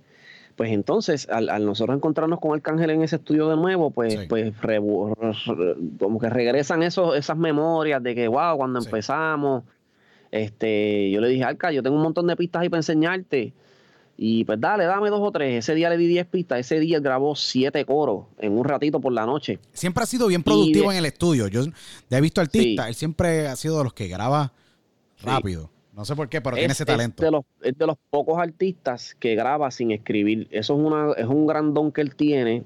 He, trabajado con otros artistas que lo tienen, por ejemplo, Osuna, Jay Álvarez, eh, hay dos o tres que, no escriben a la hora de grabar sus canciones bien interesante porque ellos no, como tú dices, no son, no escriben, solamente se paran al frente del micrófono y graban lo que les sale y hacen un palo, pues sí. Ahí es que los poderes, ahí es que los poderes, como yo digo, Ahí es que los poderes sobrenaturales se le apoderan y obviamente como cantantes, como personas, lo hacen, sí lo hacen. Lo hacen porque, porque llega el momento dado en la música en donde ya tú estás haciendo lo mismo tantas y tantas veces que llega un punto dado en donde ya tú sabes, donde tú escuchas una pista y ya tú como que tu, tu mente te dice, ok, a esta pista le vas a cantar así.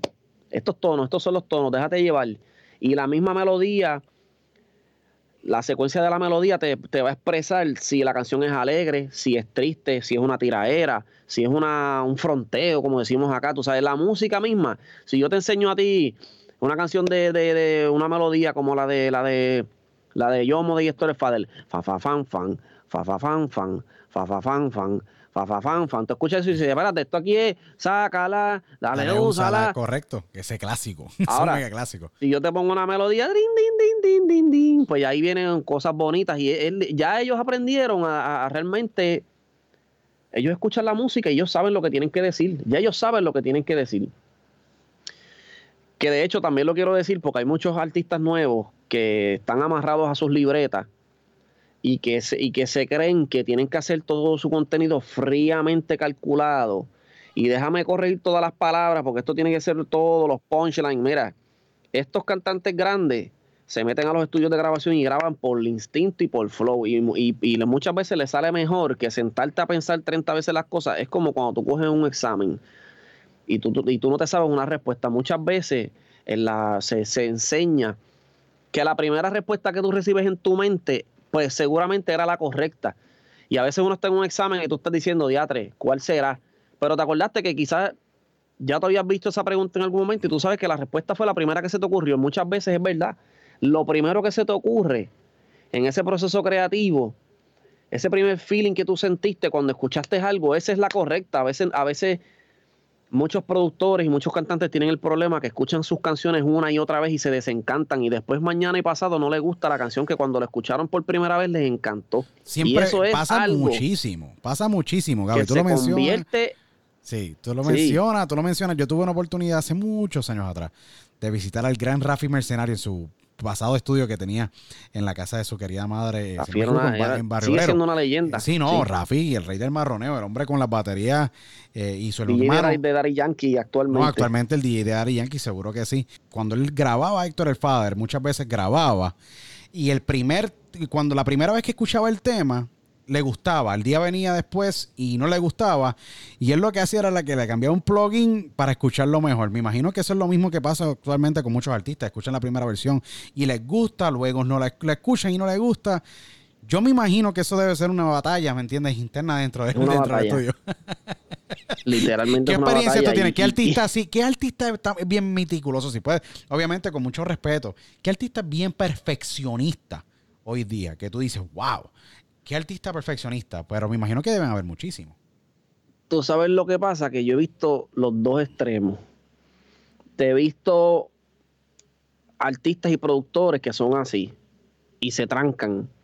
Como también he visto los cantantes que utilizan una base y con la base, sin mucha perfección y con, sin mucho revolú, con eso hacen un palo y sacan lo primero que les gustó inclusive. Y te voy a decir un ejemplo bien fácil, Valenciaga.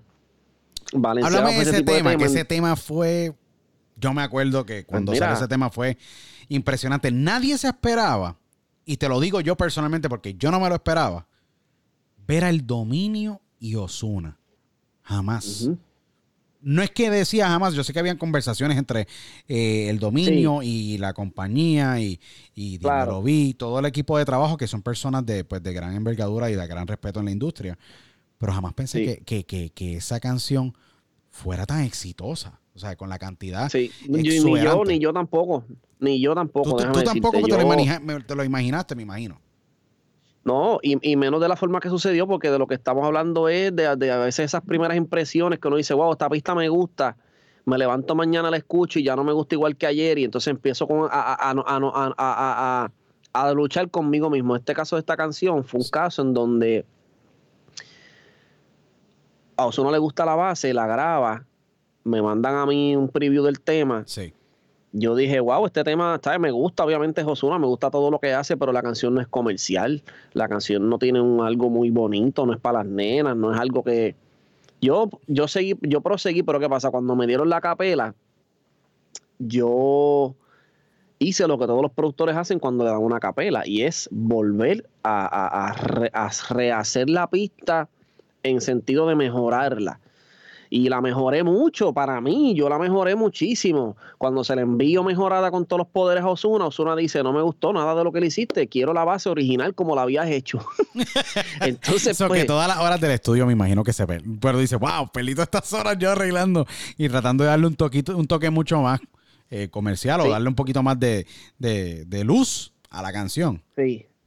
Exacto, pues en ese sentido he aprendido de que, de que uno tiene que confiar en, en, verdad, en, en, eso primero que te gustó, en esa energía inicial que le pusiste y no estar dándole para atrás y para adelante. Hoy en día yo soy una persona que yo creo hasta en las bases que hago. Yo hago una base y se la mando a un artista y yo se la mando con la mentalidad de que ya él puede usar la base así como se la envié, pero obviamente pues pasé por, por, por diferentes productores que ese no era el caso pasé por productores que tenían 15 versiones de la misma canción. 15 versiones, diferentes variaciones de, ritmo. otras pistas. O sea, otras pistas, inclusive producciones que les costaron a ellos días y dinero en, montarlas y como quiera mandaban a hacer otras versiones. Y cada cual trabaja de su modo diferente. Yo no soy así, ese tipo de persona. A mí me gusta de ir de una con lo que es y eso fue lo que nos gustó y eso fue lo que nos gustó. Vamos a darle con eso. Gaby, 120 millones de views. Esta canción tiene 120 millones de views. Estamos hablando que estos son más de siete veces la base. Sí, y siete veces más. O sea, estamos hablando de 120 millones de views orgánicos. No estamos hablando de que números manufacturados, no. Estamos hablando. Nunca sonó en la radio en la canción. Nunca, sonó en la radio. Son 120 millones de views. Son siete veces el tamaño de la isla de Puerto Rico. Esta canción sonó en. y se fue un éxito en España, Chile, Argentina, Ecuador, Islas Canarias. Inclusive sonó en, continentes como Australia, Pakistán, eh, Sudáfrica. ¿Te imaginaste? ¿Te imaginas? que no, seguro.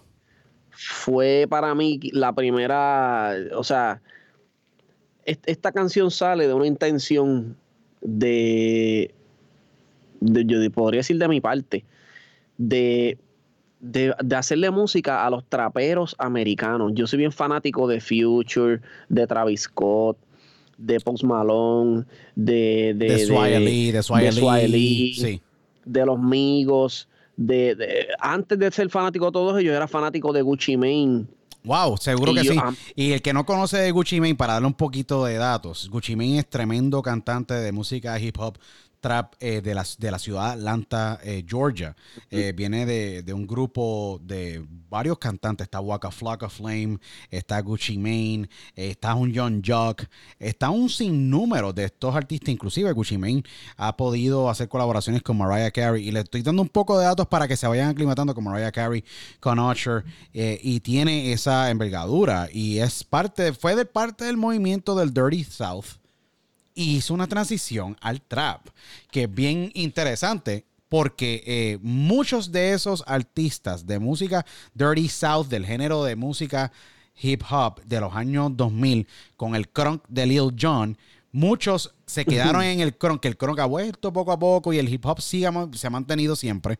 Eh, pero muchos no entraron al, género del trap. Que ahí es que viene y sale la salida de Offset, de Migos, que ese grupo, y tienes a, a The Baby, tienes a Blueface, y tienes a Lil Baby, tienes a todos estos artistas Y eres fanático de ese movimiento. Drake tiene, obviamente viene Drake con, con, un Cash Money detrás de ellos, que es un Birdman, con un Slim Williams, que Slim Williams es el ejecutivo detrás de, de, de, Cash Money. Tiene un Lil Wayne, eh, que pues entra a la cárcel, pero Drake sale con You're the Best, que ese fue el primer sencillo. Y de ahí Drake se ha hecho, eh, obviamente, la figura más, una de las figuras, o se podría decir la figura más grande del hip hop actualmente y de música urbana, eh, a nivel icónico en Estados Unidos. Es verdad. Eh, eh, de manera en que ha impactado todos los mercados. Sí, eso es correcto. Entonces, pues yo, como me gustaba mucho esa música, quise empezar a hacer pistas para, para pues aprovechar y tratar de, de, en algún momento tratar de hacer el acercamiento a algunos de estos artistas grandes americanos. Y en ese interín, pues obviamente entra una persona bien importante que ha jugado un papel bien grande en recientemente en lo que es mi carrera musical y esta persona es el ingeniero Dosuna llamado High Music High Flow. Seguro que sí. Gran respeto para High Music High Flow. Eh, ha estado ahí bien presente. Eh, tiene una relación muy increíble de un gran respeto entre ambos, eh, que lo tengo que decir. han trabajado temas icónicos como Aura. Ese fue el tema del, del disco, del título del disco de Aura. Eh, ¿Cómo ha sido esa colaboración? he recibido, gracias a Dios, he recibido mucho el apoyo de, esta persona, a la cual le tengo mucho respeto, porque el hombre yo le digo el de los oídos mágicos. Él tiene un talento donde su oído, su oído está representando la calidad de la música, diría yo hoy en día en donde él tiene al artista más grande ahora mismo en sus manos, el sonido de ese artista depende de él y esa persona me dio oportunidades a mí, aunque te estoy brincando no, no, y una parte de la historia. Pero no, es importante hablar sobre este tema porque hablar de, hablamos de Valenciaga como ese tema de que a veces es la primera vez y ese base es lo que hizo este tema tan grande y tú trataste de elaborarlo y obviamente estas oportunidades van eh, creciendo y van cultivándose a través de esta bonita y respetuosa e increíble relación que tú tienes con High Music High Flow, que es tremendo tremendo ingeniero, uno de los ingenieros para mí eh, que, va, va, a escribir muchas páginas de la música. Eh, como lo hizo Hyde, el verdadero químico, a quien le respeto muchísimo, un gran amigo. Mi, que, mi amigo también. Que, que, que, escribió y ha escrito y sigue escribiendo páginas de la música eh, con su gran nivel de ingeniería. Es lo mismo, ustedes son una combinación, la combinación perfecta. High Music, High Flow, un gran ingeniero y tú un gran productor, se unen y crean estos éxitos que han sido, yo creo que, eh, increíbles y de bendición para la carrera de Osuna, porque de la canción de Aura es una canción bien, pero muy diferente. Es un featuring con Arthur Hanlon. Estamos hablando de que es, un, es, es, un pianista, si no me equivoco, de, de, de, obviamente con, nominaciones a Grammy, con, con, un, con un, bagaje eh, de, música. Es un músico de bagaje. Es como decirle un Gianni. Es, como, decir un Gianni latino, como un Francisco Paz, que es tremendo pianista, eh, como, como, y, y, hablar de, de, Arthur Harlon y de ustedes producir este tema de Aura. Yo creo que es una colaboración bien única, demasiado única. ¿Cuál fue la magia para crear este tema? ¿Esto fue algo planificado o esto fue algo que el universo conspiró para que Gaby Metálico y High Music High Flow fueran parte del y, protagonista también de esta canción, porque como es así mismo el artista y Arthur Hanlon como pianista, también son ustedes. Pues mira, tengo que, para llegar a ese punto, tengo que darle para atrás un poquito a la historia. No, y vamos para allá la gente no sabe, la gente no sabe por qué estamos hablando de Osuna, cómo yo llego a donde Osuna. Y eso es bien importante, me gustaría saber cómo llegas a donde Y es bien interesante porque como mismo te dijo ahorita que casi todas las cosas que me han pasado a mí yo he sentido que Dios ha sido el que las ha puesto porque yo no las he buscado. En realidad yo no me he ganado nada de lo que tengo. O sea, como que no, no, no, no te podría decir, no, yo estoy aquí porque mi trabajo, la realidad no ha sido así. La, realidad es que Dios ha sido bueno conmigo y me ha compensado de muchas cosas que yo no puedo a veces ni describirlas, pero en el proceso que estuve con Looney Tunes, empezamos a trabajar con Arcángel. Este, en, el, en el estudio que tenía Looney Tunes en la Avenida Iturregui, que es el famoso estudio de Looney por mucho tiempo. Por donde pasaron todos donde, por donde pasó la crema la crema de esta industria la crema, y, que hoy en día es el estudio de los Mambo y de Luyan. Seguro. Eh, eh, fue bien chistoso porque el Uni nos vota de su estudio. Porque el Wow. jangueo en este estudio era tan fuerte. Yo jangué en ese estudio. Yo- que siempre aquí, había un sí. reguero y ahí no había disciplina. Entonces Looney nos manda para otro estudio que fue su estudio legendario, en donde él hizo originalmente sus primeros palos, que era en la casa donde vivía su mamá. Correcto, que ahí es donde básicamente sale la gasolina y todo esto. en el fam- barrio Country, en- Country Club de. Carolina. Allí fue el estudio inicial donde Looney Tunes se hizo y él quiso darnos ese lugar para que pues, Pudieran eh, crear, pudieran crear ustedes. en ese estudio salió Yo tengo una gata, que me, me pre- me preguntaste ahorita temas así que, que fueron como que bien, bien mal, que marcaron mi vida. Yo tengo una gata, es el junte de artistas de los más grandes que han existido, en donde la canción dura casi 12 minutos. Sale eh, Arcángel Dari Yankee, Angel Dose, estando de preso, Yomo, eh, eh, Alexis el de Alexis y Fido, ya mencioné de la gueto, sale Llavia, Franco el Gorila. eh, fue un tema bien grande. En ese mismo estudio hicimos los temas de Arcángel que después fueron el famoso mixtape que se llamó Timus Arcan, donde salía Monarca de los Mares, Piel Canela, eh, El Mundo de Colores, que Yo creo que ha sido el mixtape más, más, para mí, más exitoso dentro de la música reggaetón, porque en aquel entonces habían dos o tres mixtapes. Un pero- proyecto bien raro, bien raro. pero que, de, que, que marcó también un antes y un después de Arcángel. O sea, Arcángel antes y Marcó Arcángel después. después. Sí. En la calle salieron temas que no sonaron en la radio, pero que fueron recordados con, por todo el mundo, como por ejemplo hay un tema que se llama Ella quiere Popo, que es un tema bien famoso en la calle, donde todavía hoy en día la gente lo cantan y vacilan con eso, porque ese tema es, una, es un vacilón Es un que hizo. Arcángel con Luigi, con Luigi 21 Plus. Mira, Luigi Luigi, 21 Plus. Luigi Irán Santos, Irán Santos, mi pana, Luigi, eh, que, que yo tanto quiero y aprecio, es un gran amigo personalmente. Un tipo muy serio, muy conocedor de la. De, de- de- la- ey, es un personaje, como yo digo, tú eres un personaje frente de las cámaras. Y cuando grabas esta música y cuando obviamente estás en las redes sociales, Luigi es alguien legen- legendario, se podría decir.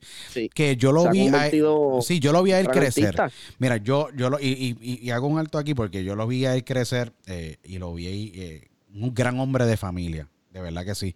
Eh, y un gran, y un gran, eh, una gran inspiración para mí en muchas cosas porque él nunca se quitó. Es otro ejemplo como tú, nunca se quitó. Y Luigi era de los proyectos o de esos artistas que la gente siempre le decía que no. Y él, Yo mismo, y, y mira, yo mismo. y O sea, porque era, pero que hasta- difícil. hasta que Era porque, porque era difícil de comprender, entender eh, el concepto, lo que ellos querían. Y le doy el crédito grande a Nelly el Alma Secreta que su primer disco, eh, que música para adultos, eh, ese disco fue el que yo creo que catapultó en cierta parte el entendimiento de qué era el concepto de Luigi Tony Van Plo. Sí. Y, y, mm, como tú dices, ese tema de Arcángel con Luigi sigue siendo un himno en República Dominicana, en un sinnúmero de otros países, inclusive en la calle Sí. se suena y pero la gente se alegra cuando escuchan ese tema, que es lo más cool de todo.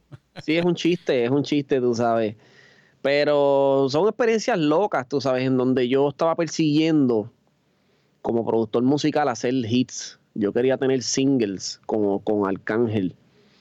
Y porque yo como productor entendía, y quizás la ignorancia de- del momento entendía que la única forma de yo poder vivir de la música con un artista como Arcángel era que él utilizara temas míos que fueran éxitos y que nos dejaran el publishing lo cual no sucedió porque estos temas no eran comerciales y no tocaron en la radio. Entonces nosotros, nosotros estuvimos trabajando mucho tiempo con Arcángel y la mayoría de los temas que se hicieron fueron temas underground, Sí. fueron temas callejeros. Que se Que no convirtieron en himnos, pero no sonaban comercialmente. Se, le funcionaban a él como artista. Para sus Pero no nos contrataciones, pero no para productor. Correcto. Es una diferencia Y- muy grande. Es una diferencia bien grande. Claro. Fue un proceso en donde yo tuve que, que- que decidir dejar de trabajar con Arcángel también, dolorosamente, porque yo quiero mucho a Arcángel, él lo sabe. Pero yo tuve que decidir dejar de trabajar con él porque él no estaba de acuerdo con las mismas visiones que nosotros teníamos y lamentablemente, después de casi dos años de estar trabajándole para él, con la tutela de Looney Tunes, nosotros terminamos la relación de una manera no muy buena. en donde luego hicimos las paces, ¿verdad? Y quedamos en, en, en, en, en estar en paz. En paz, y, ¿no? y se pueden ver y se pueden saludar y, Claro, pero en el, en el momento lo que sucedió fue que, que había habían situaciones. Entonces, a consecuencia de esto, yo salgo de Looney Tunes y me voy a trabajar con nada más y nada menos que DJ Nelson. ¿Por qué empecé a trabajar con DJ Nelson? Porque Nelson me hace el acercamiento un día de que él quería hacer música electrónica. Y yo también estaba haciendo música electrónica ya por mi, por mi parte, solito. Tú siempre has sido fanático de la música electrónica. Siempre has tenido, siempre, siempre has sido bien, siempre has respetado la música, el género, eh, tú sabes, figuras dentro de la música y más DJ Nelson. ¿Quién más que obviamente una persona innovadora dentro de la música? A pesar de lo que muchos dirán, pero Nelson viene y te trae este concepto a la mesa eh, si no me equivoco, y, voy a traer el nombre, Dan Frog, que fue... Dan eh, Frog, fue un, concepto bien interesante eh, y bien único, que todavía yo creo que no ha habido concepto actual en la escena de música electrónica latina, yo creo, y a nivel Puerto Rico, y, lo hablo nativa al estilo macro, porque ustedes hicieron temas espectaculares que sonaron también a nivel satelital, tú sabes.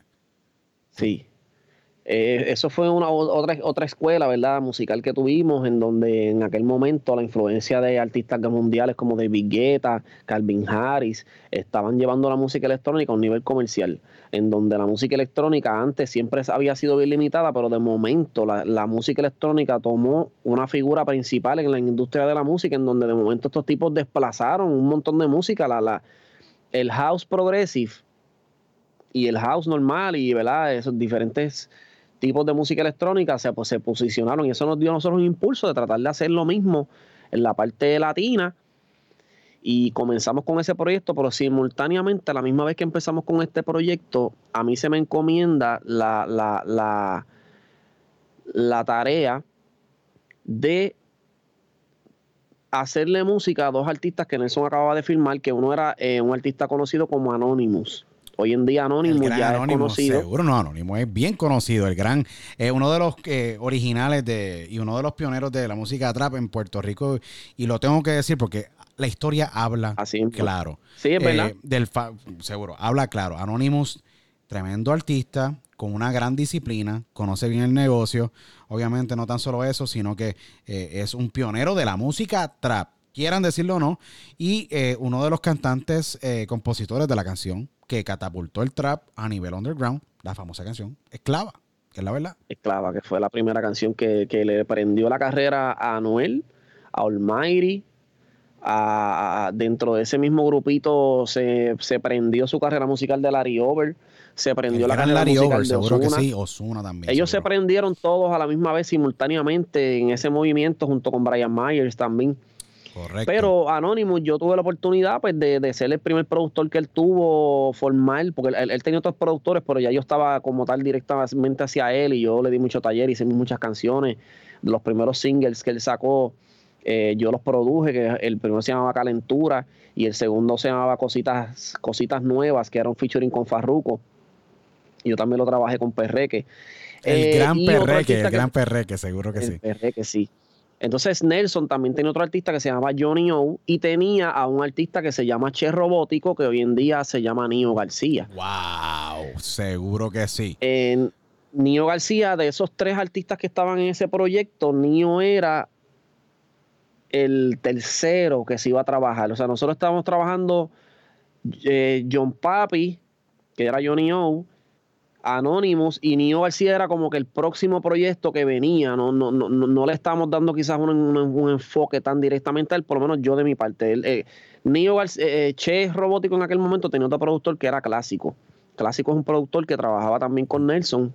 De hecho, él, fue el que él hizo el tema de. De Corazón de, Seda, si no me equivoco, dos Corazón de Seda, dos Seguro que sí, no, Clásico es un gran productor, seguro que sí, también tiene su Gran productor y amigo mío y, y bien, bien, bien chévere, panameño. Eh, pasó el tiempo, trabajé con Nelson lo de Denfro. Luego de eso me sale una oportunidad de trabajar con Galante. Ahí entonces me voy a trabajar con Galante. El Vamos el tema de si se da. Galante el emperador, correcto, sí. Galante el emperador eh, se, se, pega en la radio con un tema que se llama Si se da. un tema que yo hice la pista y yo escribí la canción también. Esta canción yo la escribí completa. Wow. So que letra eh, y letra y también la producción musical. Letra y música, porque imagínate, después de tanto tiempo estar trabajando en la música, me pasó a mí como le pasaba al Cángel, que ya ellos escuchan una canción y ya yo sé qué decir. La música me va dirigiendo, yo no tengo ni siquiera que escribir, yo puedo prender un micrófono y yo pego a cantar cosas y grabarlas. realizado? ¿Te sentiste realizado de que ese fue tu primer tema que tú produjiste a su totalidad? Eh, fue el primero que tú te sentiste como que, wow, este tema tiene un algo pues bien especial en mí, en mi persona. sí, es que ya yo había pasado por ahí porque el, tema de, Queda Consumado de Divino, que sonó en la radio. También fue similar, que hiciste el coro, si no me equivoco, que como lo, yo había hecho la letra prácticamente completa. Oh, Exactamente. Y otros temas, yo le había escrito otras cositas a otras personas. Inclusive Arcángel tiene un tema que yo escribí el coro también y él lo cantó. Y, es un, tema bien comercial. La, la gente quizás no se acuerda mucho de este tema.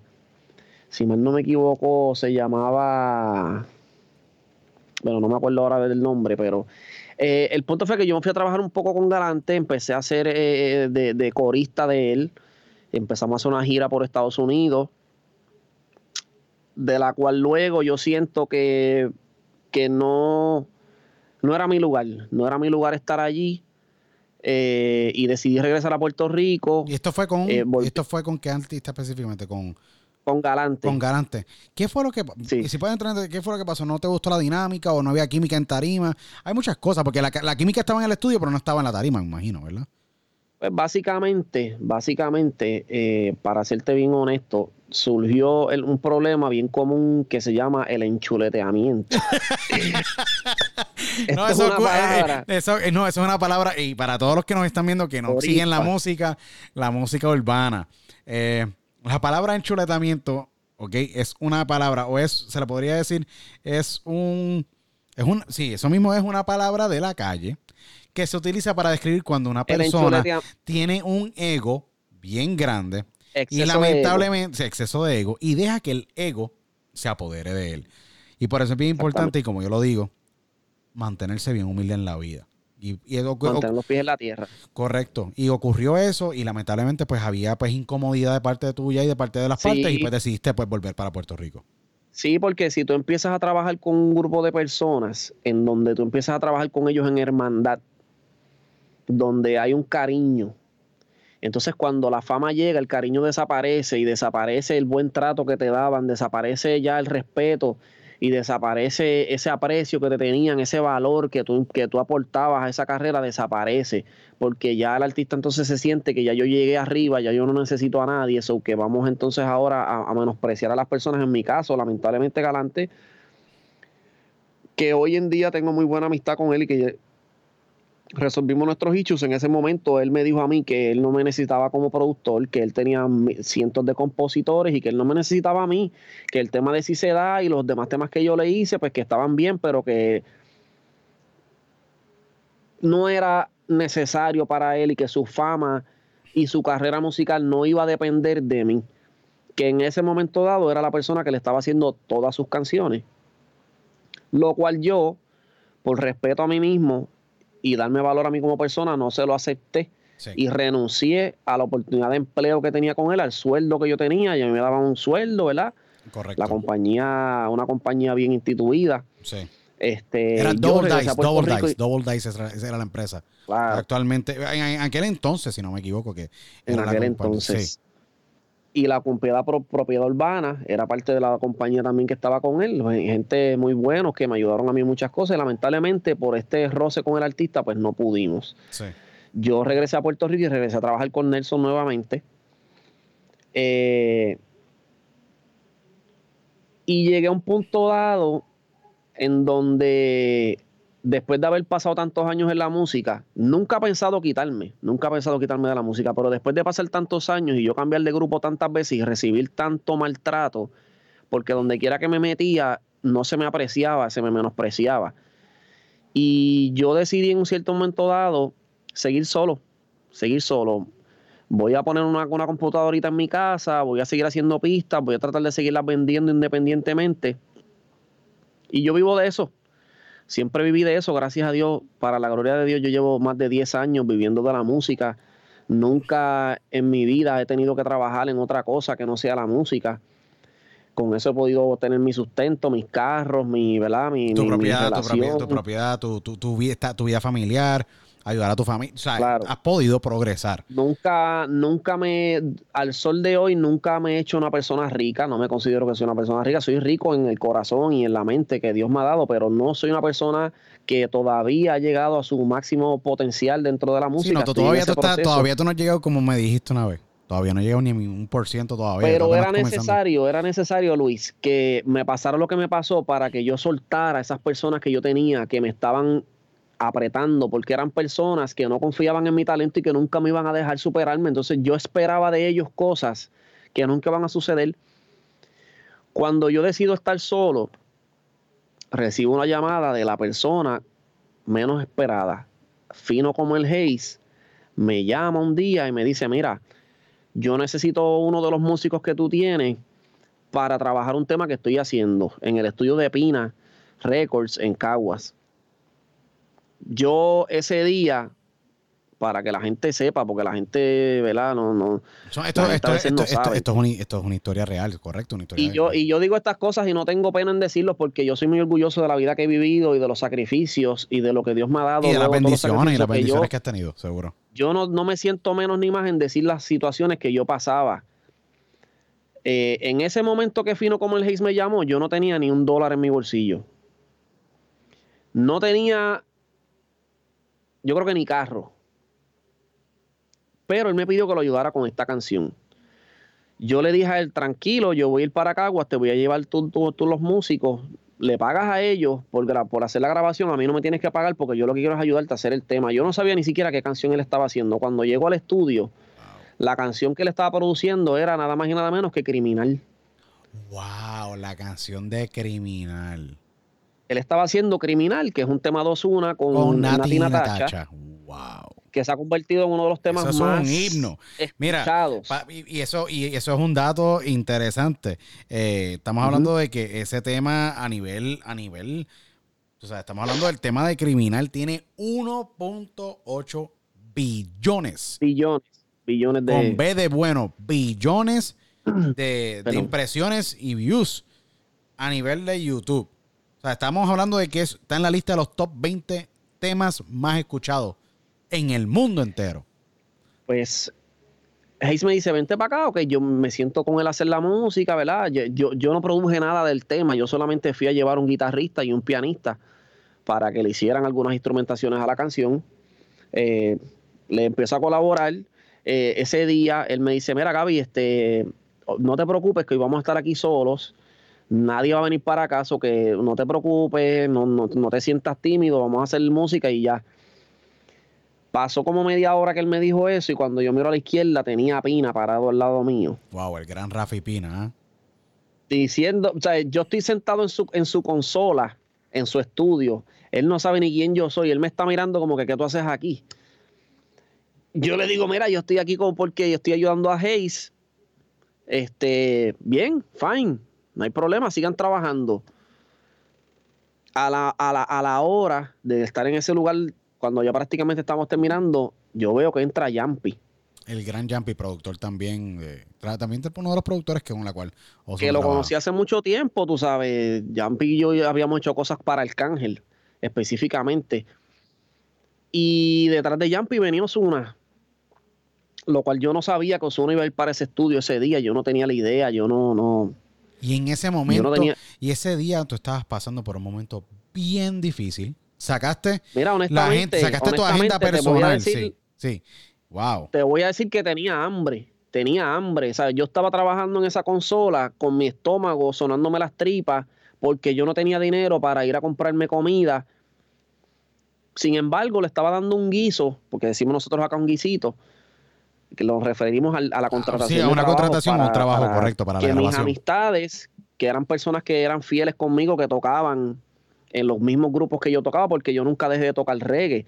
Yo tenía un artista que se llamaba Newton, que era el mi artista de reggae. Newton, seguro. Y todavía sigue. Newton es tremendo eh, a Newton yo hice una producción que se llama Love Road. Sí, no, que es increíble. como 12 temas no, de reggae que yo Newton es increíble, by the way. Lo, felicitamos que recientemente fue papá, que gracias a Dios Sí, eh, ha sido una bendición para él, ¿no? Y Newton eh, viene de mucho tiempo. Newton empezó su carrera en Baby Records, así hace muchos años. Así. Cuando fue esa, Así. esa cepa de Mel y Mel y de La Ghetto y Arcángel. Y Newton estaba en Baby Records en aquel entonces. Y Newton a través de los años pues ha ido creciendo, de verdad. y Me alegra mucho verlo, verlo crecer, de verdad. Y que esté todavía Sí. activo en la música. De verdad que sí. está activo en la música. Entonces, pues en ese interín, eh, yo hablo con Jamp y, cuando vi a Osuna, lo único que pude hacer fue, fue felicitarlo, porque yo había visto a Osuna en sus comienzos y yo nunca fui amigo de él como tal. Yo sí sabía y nos saludábamos la mano y era como que sí, Osuna, estás duro, estás- estás duro, tú sabes. Pero cuando yo me lo encuentro a él, ya Osuna estaba en un nivel en donde ya él viajaba en un jet privado, ya él estaba haciendo conciertos masivos en Latinoamérica. Y mis únicas palabras fueron darle felicitaciones, decirle que me sentí orgulloso de ambos, de Yampi y de él, en que no solamente por la música, sino porque han sido leales a sus grupos de trabajo, porque han sido leales a su género, porque han sido personas que la chuleta no se le trepó cuando sí, si hay, si hay un artista hoy en día que podría tener la chuleta, es- ese ego masivo, ese ego insólito trepado en la cabeza, sería Osuna. Y, de y, es la, y es una de las personas que yo personalmente, eh, y que por cierto es uno de esos bucket list que tengo para poderlo entrevistar aquí, tener una conversación así como la tenemos contigo, de una manera bien respetuosa, bien amena, bien alegre, y obviamente, y conocer más de su historia, porque es una historia, eh, una historia increíble. Él tiene una historia bien larga también y bien, Y. Así, es una historia bien increíble. extraña como la mía. No, Sí. correcto, una historia bien increíble. Eh, es bien increíble porque también él es, él, él tiene una gran fundación, Odisea Children, que Sí. hace mucho trabajo. Yo creo que la gente no conoce mucho de la misión. Y de esa, Sí, es- porque- es- esa gran linda misión que él está trabajando. Y no tan solo eso, sí ha mantenido con sus pies en la tierra. Aunque pues obviamente es bien difícil estar en una posición como esa. He conocido de que es tremendo líder en su grupo. Claro. Y hay que respetar Claro ese tipo de, de- y- y ese tipo de, de actitud y ese tipo de manera cómo conducirse ante tu grupo. Exactamente. Que es algo que pasa, eh, que, que falta en muchos exponentes la disciplina, esa gran disciplina, ¿me entiendes? Exactamente. Entonces, pues en ese momento, eh, eh, Osuna llegaba al estudio de Pina Record oficialmente a grabar el tema de Criminal, en donde Fino como el Hayes, repetimos, era el productor. Nosotros solamente estábamos haciendo las guitarras y los pianos de una canción que ya estaba producida. Eh, básicamente terminamos nuestro trabajo y recogimos nuestras cosas y nos fuimos del lugar. Eh, cuando yo estoy saliendo del sitio, pas- pasando por la cabina de grabación donde Osuna estaba grabando, que de hecho estábamos pasando como arrastrándonos, arrastrándonos por las paredes porque no queríamos obstruir la grabación y por respeto, pues. De momento yo siento cuando salgo del estudio que Osuna me llama por las bocinas de- de la cabina. Y ahí estaba Pina, estaba Vicente, estaba todo su grupo de trabajo. Yo me asusté. Honestamente, mi, mi- primera intención fue asustarme porque yo no sabía por qué me estaba llamando. Yo dije, uff, aquí me van a dar un regaño, aquí me van a decir algo porque lamentablemente mi carrera en la música siempre fue a fuerza de cantazos. Yo, yo, yo he sido una persona que por ser como soy y por la creencia que tengo cristiana y por ser una persona recta dentro de mis caminos y no asociarme directamente con el mundo, con el bajo mundo y ser una persona que no tiene este vaqueo y ser una persona que no tiene pistola y no tiene corillo y no tiene pues, no, a mí lamentablemente se te ha hecho un se me poquito pisoteaba. Se- No, correcto. y- Sí. Y, y, y, y me imagino que pues eh, a través de, pues, de esas experiencias que pues en cierta parte pues te sentiste o fuiste maltratado dentro de ba- bajo por la industria, pues uno va creando como esa coraza, ese, y, y, y vas creando como que esta actitud a la defensiva y Sí. para poder, pues, pues, es un mecanismo de protección. Esto es, Es un mecanismo de protección. esto, esto, esto ocurre. Yo no tenía esto- miedo, pero por eso sí que era- esto ocurre, era- esto era le ocurre a las personas maltratadas, las personas maltratadas, las personas que pues injustamente se las despedido de trabajo anteriormente. Son conductas que pues se entienden y se entiende y se comprende. Y me imagino que tuviste que poner eso hacia un lado, ir aprendiendo, ir aprendiendo cómo moldear eso poco a poco. Pero continúa con la historia que es bien interesante. yo no iba a saber, yo no iba a saber que ese día, simultáneamente que se hacía la canción de Criminal, se me iba a abrir una puerta que se iba a convertir en mi trabajo por los próximos dos años y pico. que iba a ser el trabajo que me iba a lograr hacer que yo viajara el mundo entero. Yo no había viajado, yo no sabía, yo no había ido ni siquiera a Colombia cuando todas las personas que yo conocía en general habían ido a Colombia mil veces. Yo no había tenido nunca la oportunidad de viajar a esos sitios. Que no fuera con, lo, con Nelson, porque Nelson, Nelson me llevó a viajar a varios lugares con la cuestión de Denfrog. Fuimos a Cali, Colombia, fuimos a Los Ángeles, Las Vegas, hicimos varias cosas con Denfrog. Denfrog estuvo a punto de convertirse en un grupo electrónico reconocido y estuvimos a punto de tocar un evento ultra. Pero con Denfrog nosotros abrimos un evento bien grande en Puerto Rico que se llamaba el We The Future. Seguro. Y nosotros el We The Future le abrimos a Dipolo y a Skrillex. Que eran obviamente Jackie, el famoso dúo Jackie, eh, como concepto. En, en un público de no sé cuántas personas, 100 mil personas, yo no sé cuántos habían allí, en un evento en donde se nos da la oportunidad de abrirlo en la, en la, en la, en la tarima principal, donde nosotros hicimos un set que cuando empezamos a tocar no había nadie y cuando terminamos de tocar ya habíamos llenado el main stage hasta, hasta la parte de atrás. Yo me enamoré de ver una masa de gente de 100 mil personas o yo no sé cuántas brincando al frente mío conmigo con una canción. Ese feeling de que cuando tú tienes la música electrónica, eso viene taca, taca, taca, taca, taca, taca, taca, taca, na, na, na, na, na, pan, pan, pan, y todo, todo el mundo brincando, es una sensación tan brutal que yo me enamoré de eso. Y Nelson también vive enamorado de, ese feeling. de ese feeling, es un feeling, es un éxtasis natural Increíble. increíble, increíble, Y te lo digo porque tenemos nuestro gran amigo en común, eh, Robbie, Robbie Rivera, que esto obviamente es el DJ de, música electrónica house más famoso que, ha, que, ha, producido Puerto Rico. Es lo más grande que en la música house electrónica, el único criado en Puerto Rico que ha viajado el mundo, Robbie Rivera, y él mismo lo dice, él dice, él, no, y él lo dice, él dice, ese feeling, no hay, no hay un dinero que pague ese feeling. No. No lo hay. Eso es increíble.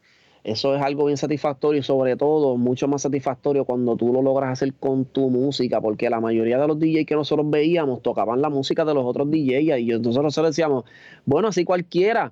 O sea, tú estás tocando a Martin Garrix, a Calvin Harris en un público, la gente va a la música está aprobada. Correcto, ya la música está aprobada. Pero nosotros veníamos con nuestras propias canciones a probarnos en un ambiente como ese, a traer una, una, una un approach diferente que déjame decirte que como mismo no nos sucedió en la música de urbana, en la música electrónica nos dieron el mismo codo. Se nos trató igual de mal o peor. Y eso yo lo digo sin pena alguna. No, y a nosotros la escena de música en Puerto Rico electrónica nos pisoteó porque éramos reggaetoneros. Es que es que es triste, es súper triste porque yo no sé por qué, y lo voy a decir claramente aquí, y lo hablé con un, lo he hablado con muchos artistas el bullying. Se catalogaba de reggaetoneros porque yo realmente no soy ni siquiera reggaetonero toda mi vida. Yo vengo de la iglesia, vengo del reggae. Hago reggaetón, pero yo hago todo tipo de música, entonces nos encajonaron. Y pero es que el bullying en Puerto Rico a niveles generales, cuando uno va a hacer algo nuevo o trae algo nuevo a la mesa, te hacen un bullying, te hacen un bullying. Y lamentablemente abusan y tienden a, a menospreciar el talento por el miedo que tú le representas a ellos. Yo nunca he visto todavía esto eh, en, culturas, ¿me entiendes? Y, se ven alrededor del mundo seguro, pero es triste porque el crítico más grande de un puertorriqueño es un puertorriqueño. La plaza más demandante para un artista. Inclusive lo ha dicho J Balvin, lo ha dicho Maluma, lo ha dicho eh, Juan Luis Guerra, lo han dicho todos los artistas. Yo no me sentí artista y yo no me sentí satisfecho con mi carrera hasta que yo no hice un choliseo o un coliseo Roberto Clemente o un estadio Irán Bithorn donde yo recibí un aplauso del público puertorriqueño. ¿Por qué? Porque somos tan y tan y tan exigentes que pisoteamos a los, a los nuestros. Y somos talentosos. ¿Qué pasa? Aquí en Puerto Rico todo, todo el mundo canta. El que no canta toca un instrumento. Correcto. Entonces, ¿cómo, ¿cómo tú convences a un sector musical, una población musical experimentada? Sí que viene de una música muy, muy adelantada y muy, muy fina. Y entonces tú vienes a traerle este reggaetón o esta música electrónica que lo produces tú solo en tu computadora, entonces ya tú quieres ganarte el nombre ahí. Y la realidad es que no, no fue fácil. Este, pero, pero, no se quita una cosa de la otra. Nosotros sabíamos lo que estábamos logrando porque una cosa es tú tener un deseo de algo, pero otra cosa es que tú empieces a ver que tu deseo empieza a coger forma. Porque cuando nosotros tocamos en el We The Future fue simplemente una confirmación de lo que de que lo que haciendo nosotros correcto. estábamos haciendo como Denfro podía funcionar. Podía funcionar. Y, y- y- podía funcionar tanto a la manera y, puede funcionar. Denfro todavía no se ha acabado. No, y yo sé que todavía yo- falta bastante, todavía falta bastante. Hay, hay muchas cosas pendientes. Yo te iba a preguntar que yo sé que Sí. to- ese proyecto continúa. Ese proyecto nunca, nunca dejó Sí. saber de que se había acabado. Yo Nelson creo que, y yo seguimos en conversaciones para poder seguir con el proyecto. Hay unas cosas que, la- que están deteniendo el proceso por X o Y razón que no quiero entrar ahora mismo, pero ese, ese, ese proyecto puede volver a regresar en algún momento. No es algo que yo estoy buscando. Ni Nelson necesariamente, pero es que la está espina encima está. de la mesa. La espina está todavía. Yo creo que ahora está mismo encima el público. Y esto es lo más interesante. Yo sigo la página de Dan Frog en Instagram, la pueden seguir, que está bien, bien, eh, bien documentada todo lo que ustedes hicieron. Y la cantidad de gente que ha escrito es bastante.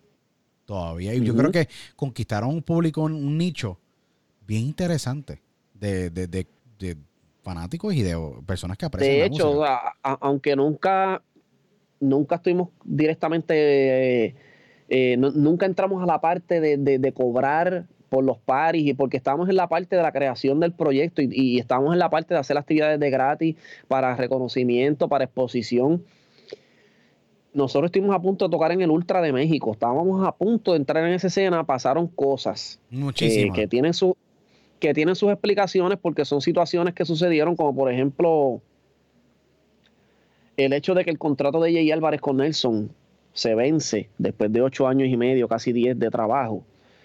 Nelson se ve en un momento dado en donde él me dice, Gaby, yo quiero hacerle música electrónica, pero yo necesito hacer reggaetón también porque yo siempre toda mi vida este ha sido mi negocio y yo no puedo soltar el reggaetón de la nada para irme a la música electrónica porque todavía yo no puedo soltar mi negocio porque yo vivo de esto y de mí hay muchas personas dependientes. O sea, Ne- Nelson es un Nelson solo es un- como si fuera una industria. Es una industria nada Nelson más, tiene- sí.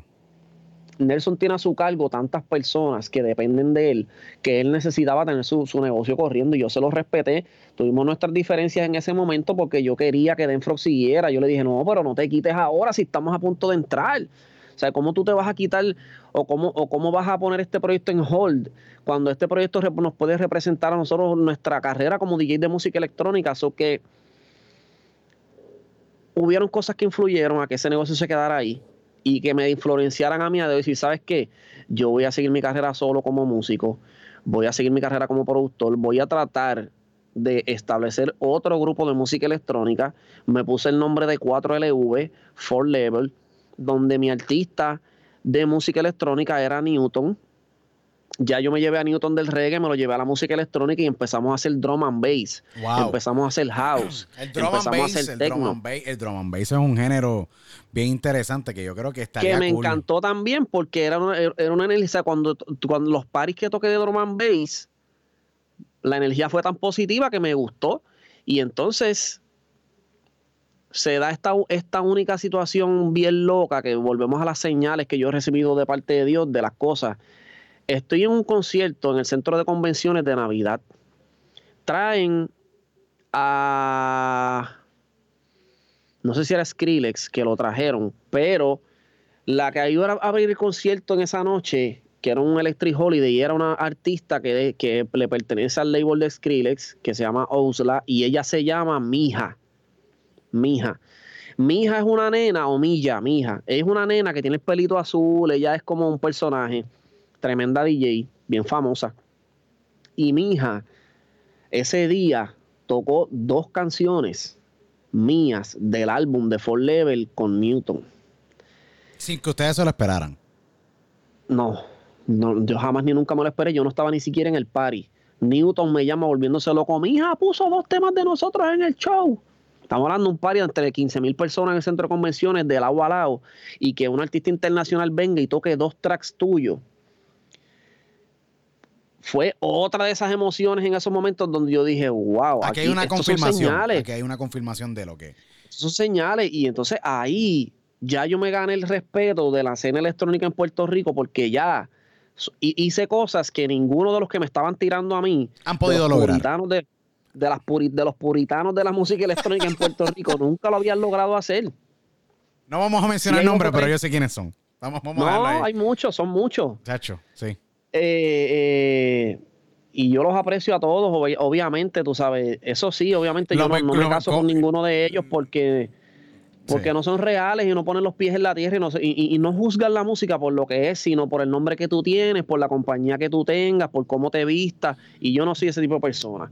Entonces, allá venía DJ Snake, por ejemplo, a Puerto Rico, que siempre ha estado activo en la música pop y en la música urbana y allá lo trataban a él como que es el duro y el tipo es más caco que todos los cacos de todo el mundo. Bueno, que, tienes que hablarle, obviamente, del tema de Taki Taki con, que, fue Osuna, Osuna Cardi B. Diplo, Diplo, Caco. Mira, es bien interesante porque y digo caco en sentido de que, que, son personas que, le encanta la música urbana. Es que Diplo es un productor de todo. Diplo ha hecho reggae, ha hecho house, ha hecho drum and bass, ha hecho, ha hecho electrónica, ha hecho eh, dancehall, ha hecho hasta reggaetón. ¿Sabes? Major Lazer, Jack Silk House. Tienes a Diplo, ¿me entiendes? Con, su, con sus proyectos con, con Farruko, con Bad Bunny, con, con J Balvin. Estamos hablando que esto Diplo, Diplo, es otra cosa. Diplo es un productor de música y es lo mismo que y esto va para todos los conocedores. Música es música. Mira, siempre me, acordaré el día que nos bajamos de tocar de la tarima de We the Future, sucedió algo bien impresionante para mí. Nosotros nos bajamos de la tarima y venían trayendo unos carritos de golf a Diplo y a Skrillex. Y cuando Diplo vio a Nelson, Diplo dice, Yo, Nelson, what's up? Y Nelson va donde él y se monta en el carrito de golf y se van con el carrito de golf a pasear. Y yo me quedé con bruto porque esos tipos respetan a DJ Nelson por su trayectoria y por la música que hace y por ser un creativo y por ser una persona real y con los pies en la tierra y humilde y es un apasionado con la música y eso era otra señal que yo decía, wow, Diplo está con Nelson, Diplo reconoce a Nelson por su nombre. Nosotros lo que estamos aquí es a punto de caramelo, nosotros lo que tenemos es que hacer un tema bien duro. Que es lo, es que lo, con una colaboración con Diplo. Yo he tenido a Nelson tantas y tantas veces al frente mío, eh, cuando visité su estudio y en varias actividades y siempre le demostré mi, mi, mi respeto a él siempre. No tengo, no tengo pena de decirlo pero en Puerto Rico, mano, te encuentran, se encuentran contigo, se encuentran con cualquier otro mega nombre. Mano, y la gente no se quiere acercar porque no, es que eh, te ves como, como, como dirían, ah, mira, este, tú le estás besando el trasero a este artista. Mira, no. Se trata de demostrar un respeto, tú sabes, un respeto. Un respeto de, por el trabajo, por, la, por lo que han hecho, tú sabes. Eh, y yo creo que es bien importante. Mira, imagínate que yo estaba escuchando los otros días a Nicky Jam y Nicky Jam dice, bueno, yo pasaba por Plaza de las Américas todos los días. Y la gente lo ignoraba. Mira, yo me acuerdo haber visto um, a Nicky Jam eh, caminando por el frente de mi, de mi academia donde yo estudié en el área de Cupey, en provincia de Cupey.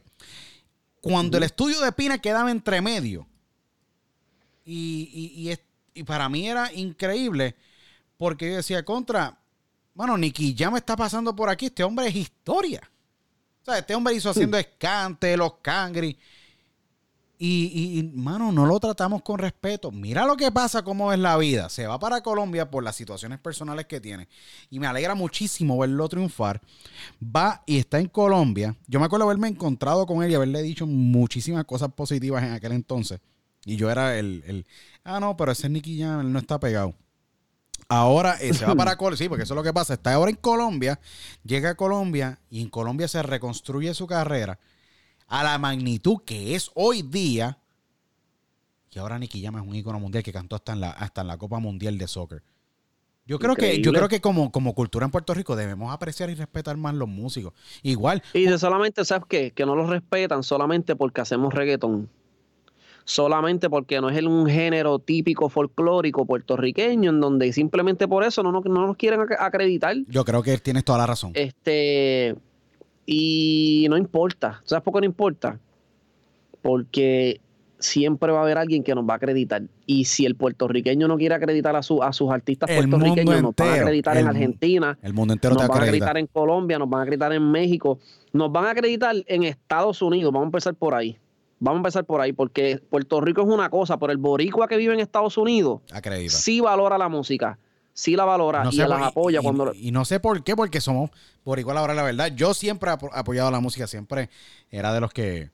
Eh, fui, mira, yo me acuerdo mi, mi primera fiesta fue, eh, si no me equivoco, fue en febrero 27 del año 2004. Yo fui a un party en Caparra Country Club, nunca se me olvida. Las taquillas me las vendió el gran Omar Santa Rosa, mi gran hermano, hijo de Gilbertito, gran hermano que, que, que ve el podcast. Saludos, Omar. Y fui y yo me acuerdo haber visto a Héctor y Tito con su tema Gatúbela en aquel entonces. Eso es un clasicazo. Eh, y la y, tenía aquel tema del disco de Godfather, los Godfather, aquellos. Y yo me acuerdo que yo jamás y nunca eh, he vuelto a ver, y bueno, jamás y nunca volví a ser el mismo después de ese momento. Mi vida cambió. O sea, después de eso, yo sentía que comprar una taquilla para apreciar música fuera de Teo Calderón con su DJ original DJ Metro o ver a un Nicky Jam, o ver a un Bebé Dinois, o ver a quien fuera, era una experiencia increíble. Y yo creo que la música, y lo diré siempre, es un artículo de primera necesidad en la vida de cualquier ser humano. Sin música no podemos vivir, Gaby. Eso es la música para nuestra, para nuestra alma, para nuestro ser. La que sea, la que uno coja. Y yo creo que Puerto Rico merece respetar que ya el puertorriqueño, que el género urbano es patrimonio nacional. Se acabó pues tú sabes, en ese sentido, sé que no soy el único que ha pasado situaciones como las que yo pasé. Sé, que hay muchos que las han pasado peores.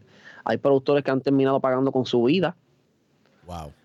Hay productores que están muertos, muertos hoy en día. Cantantes que han muerto porque dentro de su camino se dieron con una persona que no entendió, que no respetó y los matan los matan. Yo fui sujeto de varias amenazas de muerte cuando empecé la música en Carolina, eh, en dos ocasiones diferentes, por situaciones bien ridículas. Me amenazaron de matarme en dos ocasiones por cosas que yo nunca hice nada malo a ninguna persona, simplemente porque personas que trataban de pasarme por encima, yo no se los permitía. Y las personas en la prepotencia se ponían en contra mía. ¿Cómo tú manejaste esas amenazas? Porque eso a mí me hubiera traumatizado. ¿Cómo, cómo pues mira, eso? Honestamente, te diría que la persona por la cual yo entré a la música urbana, que me dio a la primera puerta, que fue Yacid López, después de Salvador. Yacid fue la persona a la cual me defendió a mí en ese sentido de, de, de porque yo nunca he sido una persona de la calle yo no tengo el respeto de la calle, yo nunca he sido una persona de ese mundo. Ni lo serás hasta el sol de hoy, tú sabes, nunca lo serás porque eres una persona Pero cuando la gente de la calle me amenaza, me amenazan a mí o me amenazaban a mí, pues yo trataba de buscar gente que tuvieran ese acceso para que aclarara las situaciones y para que realmente se llamaran las cosas como son. En ese momento, las, las dos situaciones que me pasaron, ya sí fue la persona para que tú veas a dónde llega la hermandad, de que a pesar de que él y yo dejamos de trabajar juntos por tantos años, me dijo, no, tranquilo, Gaby, yo voy a hacer lo que sea para que a ti nadie te toque porque yo sé cómo tú eres y tú no te mereces lo que te está pasando y vamos a hablar. Y en, las dos situaciones que tuve, las amenazas se quedaron en lo personal entre la persona que me amenazaba y yo. La calle, por decirlo así, no se metieron. Nadie se quiso meter. Fue como que, ok, nadie se va a meter, resuélvanse entre ustedes. Y yo pues obviamente perdí ese paso adelante en resolver estas situaciones y le, le, di cara a las personas con las cuales tuvo los problemas, me les paré de frente y les dije, tú sabes, yo no sé por qué tú me estás amenazando a mí de matarme porque yo a ti no te he hecho absolutamente nada. Entonces ya cuando la persona te tiene de frente, ya cuando la persona te tiene de frente, cuando ya no tiene ese vaqueo de que no, que, que, que fulanito te acompañan, ya es, es ok, ¿qué voy a hacer? ¿Sabes? En realidad voy a, voy a matar a una persona que no me ha hecho nada a mí cuando yo tengo un chorro de gente que me están haciendo daño, pero ese específicamente nunca me hizo nada. Y gracias a Dios, pues pude resolver las situaciones yéndome directamente de frente con las personas y no tratando de defenderme. Porque el puertorriqueño, lamentablemente, en estas situaciones lo que hace es, ah, tú me vas a amenazar a mí, pues yo te voy a amenazar a ti también. Ah, tú te vas a buscar un grupito que te defienda, pues yo me voy a buscar un grupito que me defienda Sí. a mí. Tienes un punto muy Entonces, claro. Yo creo que si- sí. sí, una sí, sí. situación así de pequeña se convierte en una situación gigantesca en donde ya la guerra no es personal, ahora vas a meter gente que no tenía nada que ver con tu problema a que posiblemente ellos se maten por ti. Sí, es ve- verdad. Eso es feo, Es feo, esas cosas Esos son, esos son casos que básicamente, pues, no, no, no. sigue pasando, sigue pasando en la música, lamento decirlo, Has sigue escuchado. pasando, Has porque- escuchado porque hay que ocurre, sí, ¿no? Hay, hay dinero. No. eh, Y mientras más dinero haya en nuestro género, más, más eso va a seguir sucediendo porque ya la competencia es literalmente quítate tú para ponerme yo. Si yo te dejo a ti hacer lo que tú vayas a hacer, yo voy a dejar de cobrar lo mío y entonces ya, pues, yo creo que eso ha bajado mucho. Creo que esa agresividad que había antes ha bajado bastante. Y creo que ha bajado en parte porque los artistas que están entrando en el género nuevo ahora, vienen con otra visión y no son necesariamente aquellos muchachos que entraban que eran de la calle. Sí. Hoy en día, los nenes de mamá y papá, que son niños ricos en sus casas, están entrando al género urbano y la calle no les está poniendo la presión que me pusieron a mí cuando yo empecé dentro de la música, en donde si no eres calle, si no eres eh, eh, Real G, vamos a decirlo así, tú no eres un Real G, tú no eres un- un- un- un que saludos para Ñengo, por si acaso. No- Saludos a Ñengo. no, y que- yo que- me considero, Sí. yo me considero más real que muchos de los que se llaman reales, que es por moda. Yo me considero una persona leal, una persona que va de frente, una persona que no es bochinchera, una persona que no tiene pelos en la lengua por dinero, porque sabes qué? que no le tengo amor al dinero. Y la Biblia dice que, la- que el, el amor al dinero es el principio de todos los males. El que ama el dinero va a hacer lo que sea necesario por obtener ese dinero. Yo he preferido ser pobre a ser una persona así. Viste, está- Dios- estás, triunfa- estás, triunf- estás triunfando y estás Me ha recompensado. Sí, no, seguro, a través de toda la vida. Mira, Ga- Gaby, poco a poco ha ido de- creciendo y, y viviendo mucho más cómodo y vas en... Y así Una de, la- una, una de la- una de las cosas que te puedo decir, perdona que te interrumpa, no, seguro, en seguro. este proceso, es que dejando el- la conversación donde la dejé, Osuna ese día que estábamos en el estudio de Pina, me dice a mí que si yo sería capaz de encargarme de montarle a él una banda, porque él siempre le ha gustado el asunto de las bandas, pero él no sabía necesariamente cómo hacerlo. Y él, estando en, la, en, la, en el tope de su carrera, teniendo toda la plata del mundo para buscarse todos los músicos super profesionales que se pudo haber buscado, Te eligió a ti. Me dijo, me dio la oportunidad a mí. Yo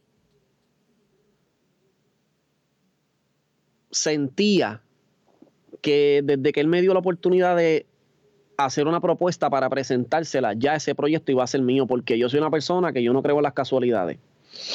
Yo estaba ese día en ese estudio para que eso sucediera. Pero Dios me estaba probando a ver si el amor por el dinero iba a ser más grande que el propósito que Dios tenía conmigo, porque Dios me estaba pidiendo en aquel momento que yo ayudara a mi amigo fino como el Hayes a aportarle para una canción de él donde yo no iba a cobrar absolutamente nada, pero ¿sabes qué? Ese día Tu yo vida cambió, tu vida la cambió. Tu vida para cambió. ser el director de la banda Dosuna, lo cual se confirmó eventualmente. Hicimos la primera fecha en el Luna Park en Argentina y de ahí en adelante Osuna me pidió a mí, yo no quiero volver a cantar en más sitios si no es con la banda. Eso fue como si me echaran un, un- balde de agua fría por encima. Pero positivo porque, en la forma positiva lo digo porque no tenía yo los méritos, no los tenía realmente para, para, para hacer una banda de enver- de envergadura como el artista como Osuna, no la tenía. No tenía el, la capacidad como músico, yo no soy un músico profesional, yo toco bajo, sé tocar reggae, es una música bastante fácil, pero si tú me pones a mí a tocar bachata, merengue o una balada pop, no sé, yo no sé tocar bajo de otra música que no sea la que yo sé tocar.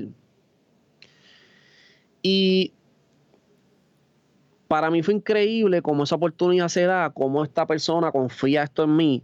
Yo rápido busqué a mis amigos, a las personas que yo consideraba que, que podían caminar el mundo conmigo, porque yo no quería caminar el mundo con músicos extraños, con quizás con músicos muy famosos que fueran divas, que fueran tipos que, que no tuvieran la misma humildad que yo tenía. Sí. O que fueran personas que fueran a imponer su estilo. Yo necesitaba personas llevaderas humildes que se dejaran llevar por mí, que era el, el que tenía experiencia en el género de reggaetón, para conformar una banda de este artista que le funcionara y le funcionó. Hicimos dos años con Osuna. Yo viajé el mundo dos veces. Gracias a Dios. Ese pasaporte, no, sitios que- ese, ese pasaporte no aguantaba más que un, vamos, que un sello. Tuviste que cambiarlo varias veces. increíble, tú sabes. Fui a sitios que nunca había visto y vi, y vi hasta dónde la música que el puertorriqueño tanto rechaza a veces. Y no es que el público la rechaza, porque yo, la mayoría de las personas en Puerto Rico aman el reggaetón y la música urbana en general. A la gente le encanta. Es una minoría los que dicen que no le gusta, que sea aquello, que y básicamente lo dicen por el contenido de las líricas más que por el estilo musical. Es que a veces la gente no quisiera poner en su carro una canción de Bad Bunny porque ellos se la quisieran disfrutar, pero sus hijos no se la pueden disfrutar. Entonces eso le molesta a la gente en el hecho de que quisieran que los artistas urbanos ha- hagan música que la, se la pueda disfrutar al frente de sus papás, al frente de sus abuelos, porque el ritmo les gusta, Aunque, es bailable. aunque pero yo no Bad puedo- Bunny no, pero- y aunque Bad Bunny tiene tremenda música, tú sabes, sin quitarle crédito el chavo. eh, El, Benito, tiene tremenda Benito música, tiene pero la tremenda realidad música, es que hay muchos artistas urbanos que sus líricas son bien ofensivas a, a- a- a- X, a X tipo de personas, sobre todo la forma que se refieren muchas veces a las mujeres. Eh, eh, eh, eso, no es un secreto. No, no, no, y no sí, es un que la, sí. que la música es para adultos, que, que no se la pongas a los hijos, pero el problema es, el problema es que si yo, si a mí me encanta la música de Bad Bunny, y estamos poniendo un ejemplo, porque Bad Bunny tiene muchas, muchas canciones buenas. Vamos a poner el ejemplo de Luigi, vamos a regresar para donde Luigi. Vamos para Luigi. A mí me gusta mucho Luigi Tony One Plus. Y yo quiero, de camino a, a la playa, con mi familia, poner un tema de Luigi que me gusta mucho porque me gusta. Pero no lo puedo No poner. le, No, chacho, lo puedo poner no le porque es pongas que mis daga- hijos no pueden no- escuchar esto. No le pongas dagadicta. no, seguro, seguro. No, yo te entiendo, sí, el sí, sí, sí. de las personas, en donde la realidad es que para hacer música buena y famosa y popular no hay que estar diciendo malas palabras. Los que tomen esa vía lo hacen por lo cual lo hacen. Hay muchos artistas famosos que no han tenido que ir a ese tipo de lírica para ser famosos. O recurrir a ese tipo Ya de eso es una decisión de cada cual. Y las motivaciones por las, cuales- por las que las personas utilizan la música para decir malas palabras o para decir, este, proferir cosas sexuales. Eh, la música es como una película. Tú vas a jo- a- al cine y vas a ver a John Travolta haciéndose una película donde él se saca la cara y se la pone a otro y mata a gente. John Travolta en su vida nunca ha matado a nadie. No, seguro. Pero John Travolta, y así mismo a veces pasa con la música. Luigi, Tony One Plus y muchos de estos artistas que dicen cosas en sus canciones muchas veces no han hecho ni de lo que ellos están hablando. Y si lo hacen, pues son sus vidas. Son sus vidas. Este. Sin mencionar, sin, sin olvidar mencionar que la música del Puerto Rico está directamente influenciada a la música americana. Siempre. Siempre. Nosotros somos un reflejo de lo que pasa en Estados Unidos. Aquí en Puerto Rico nadie puede decir, no, porque yo fui el pionero del trap. Mire, el trap se hacía en Estados Unidos desde hace muchos años antes de que empezaran a hacerlo acá. Sí, fuiste el pionero en cantar trap en español. No es- han sido pioneros en el dancehall. No han sido pioneros ni siquiera en el reggaetón. El reggaetón tampoco se lo inventaron los puertorriqueños. Y a la gente a veces le- hay gente que, le, que, que les duele que le digan eso, pero es la verdad. No, seguro. Nosotros y- somos y un es- espejo de la música mundial porque nos encanta la música y somos fanáticos de ella, pero en realidad nosotros hemos emulado la música que nos gusta de otros países y la hemos transformado a nuestra manera. Y, ¿Por y- qué y es muy razón? bien que tú dices eso. Y ¿Cómo para recalcar, porque el trap, uno de los primeros productores en producir trap, y vamos a hacerlo aquí bien claro, o sea, de producir trap. No estoy hablando de Puerto Rico, estoy hablando del trap. Fueron tres pilares. Y vamos a hablar aquí de esos tres pilares, claro. El primer productor en los comienzos de los 90 en hacer música trap se llamó Leo John. Eso está escrito. Vayan a los libros de historia. Vamos a educar aquí a la gente. Manny Fresh en Nueva Orleans va perfeccionando el- la música trap. Y ahí se, y hay un grupo de Tennessee que era la 36, 36 Mafia con su productor DJ Paul y Juicy J y van perfeccionando y mejorando lo que es el sonido de trap. Luego de eso, tú empiezas a ver los grupos de, de Fill Them Up, Goody Em Up, Outcast y todos estos grupos que empiezan a hacer algo parecido a lo que es hoy el, lo, que, lo que es el trap. ¿Me entiendes? ¿Y qué pasa? Eso es lo que, se, lo que se empieza a ver. Pero si vamos a hablar de pionero, hay cinco personas. Vamos a hablarlo claramente. Esos son, esos son T.I., John Jeezy, Gucci Mane, Rick Ross y el famoso Joe Gotti. Que esos son básicamente.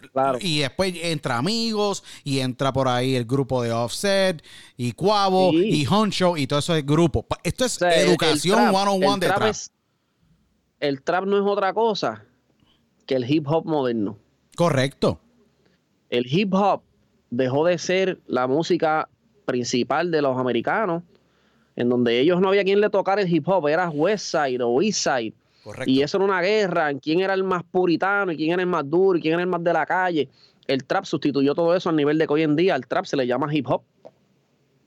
Cuando usted va a registrar una canción o va a poner un catálogo musical en el, en el, en el, en el, en, el, en la división que lo catalogan usted, si usted canta trap, no es trap, es hip hop. Correcto. o R&B. O sea, todavía eso, eso falta, ¿verdad? El, género trap todavía no es ni, ni, siquiera respetado, a pesar de que hoy en día es de los géneros principales en el mundo, todavía hoy no se le da un respeto por las cuestiones puritanas de la música. Pero yo, como a mí no me importan esas cosas, porque yo sé cómo han sido las, las cuestiones,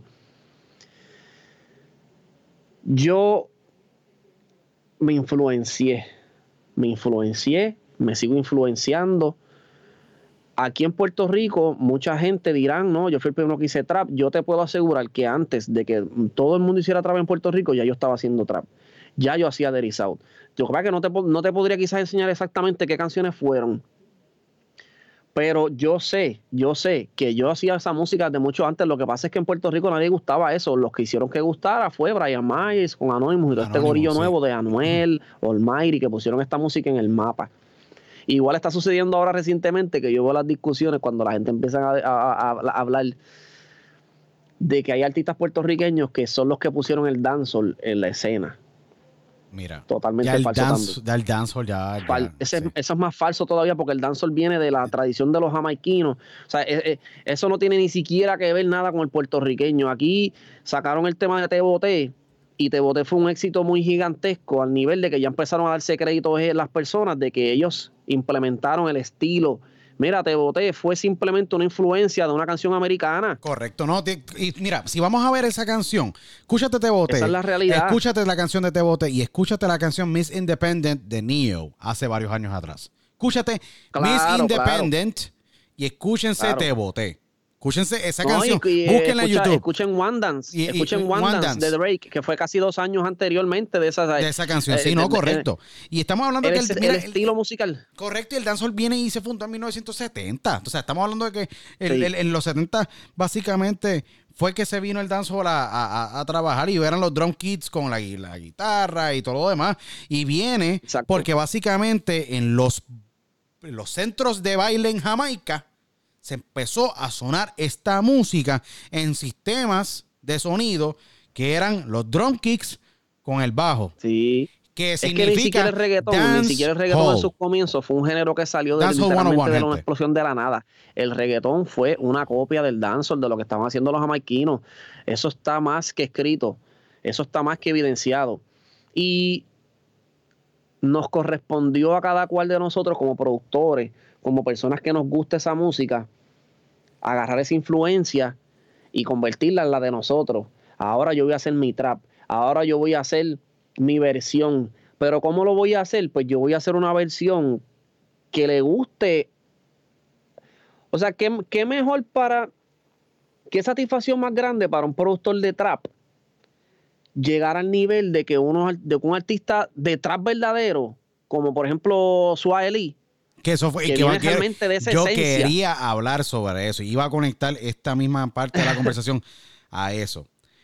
Y, yo tener la oportunidad de yo llegar a donde esa persona y que cuando yo empiezo a enseñarle pista tras pista tras pista, esta persona me dice a mí, man, your beats are from, from, from another world. O sea, de, de dónde tú vienes, tú, de esta música parece de otro planeta. Te estoy enseñando trap, que es tu música, la que tú llevas haciendo, la que yo soy fanático de tu música tu música me ha influenciado a mí, pero gracias a Dios yo he podido hacer unas versiones propias Sí. en las cuales el americano está respetando el trap que hace el puertorriqueño. Correcto. El americano está respetando el trap que hace el colombiano. Pero déjame decirte, eso no era así. Te hago una Eso no pregunta. era así. va- Te hago una pregunta. Y, y para darle, tú sabes, un poco de continuidad a esta parte. ¿Cómo tú llegas después de haber trabajado, me entiendes? Que ya, pues, obviamente los temas de éxito han sido increíbles. Estábamos hablando de Aura, ahora el nuevo sencillo eh, de Osuna con Anita, Muy Calor. El último sencillo de Muy Calor. Más de 66 millones de reproducciones y 33 millones plus de views en YouTube.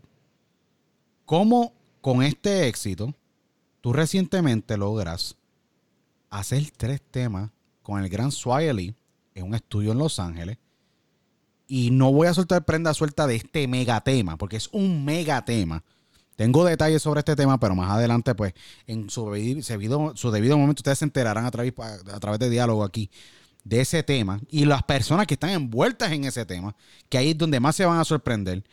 ¿Cómo se da la oportunidad de tú poder producirle estos tres temas con el gran High Music High Flow y lograr esa conexión con un gran artista como Swiley que, que ahora está comandando, recientemente estuvo en un- el desfile de Louis Vuitton allá en Francia, tú sabes, y en Italia, tú sabes. Estamos hablando de un tipo que es el artista Estamos escuchado hablando- más estamos 100 hablando de- el, el artista número 110 más escuchado del mundo. Estamos hablando de casi 17 millones de oyentes en, en la plataforma de Spotify nada más. Con más Sí. de, se podría decir, más O de sea, 2.9 este- billones este de views. Sí. Es, ese nene, ese, ese artista, eh, quizás sea el 110 en el mundo, el 111, no sé cómo tú dices, pero yo te aseguro a ti que en, ciertos momentos dados sus canciones han sido las número uno en el mundo. Por ejemplo, Black Beatles es una canción que se fue viral con el movimiento, con, con, con nada más y nada menos Diplo en un party haciendo que todo el mundo cuando ponía la canción se quedara frisado. Y la canción salía. Y eso se convirtió en un movimiento en donde todo el mundo entero hacía este stunt, que era todo el mundo quedarse quieto. Eso sucedió con una canción de Swahili que se llama Black. O sea, entonces, son chamacos que, que, que yo he admirado toda mi vida. Ellos son más jóvenes que yo. Yo soy mucho mayor que ellos. Yo tengo 35 años de edad. Aquí, con, que todavía voy a. Si me quiero comprar una cerveza, me piden ID. Porque que Babyface. soy menor de. Babyface, como Gracias yo, mira, Babyface. babyface, Babyface igual que yo. tengo 35 años de edad. Seguro, seguro.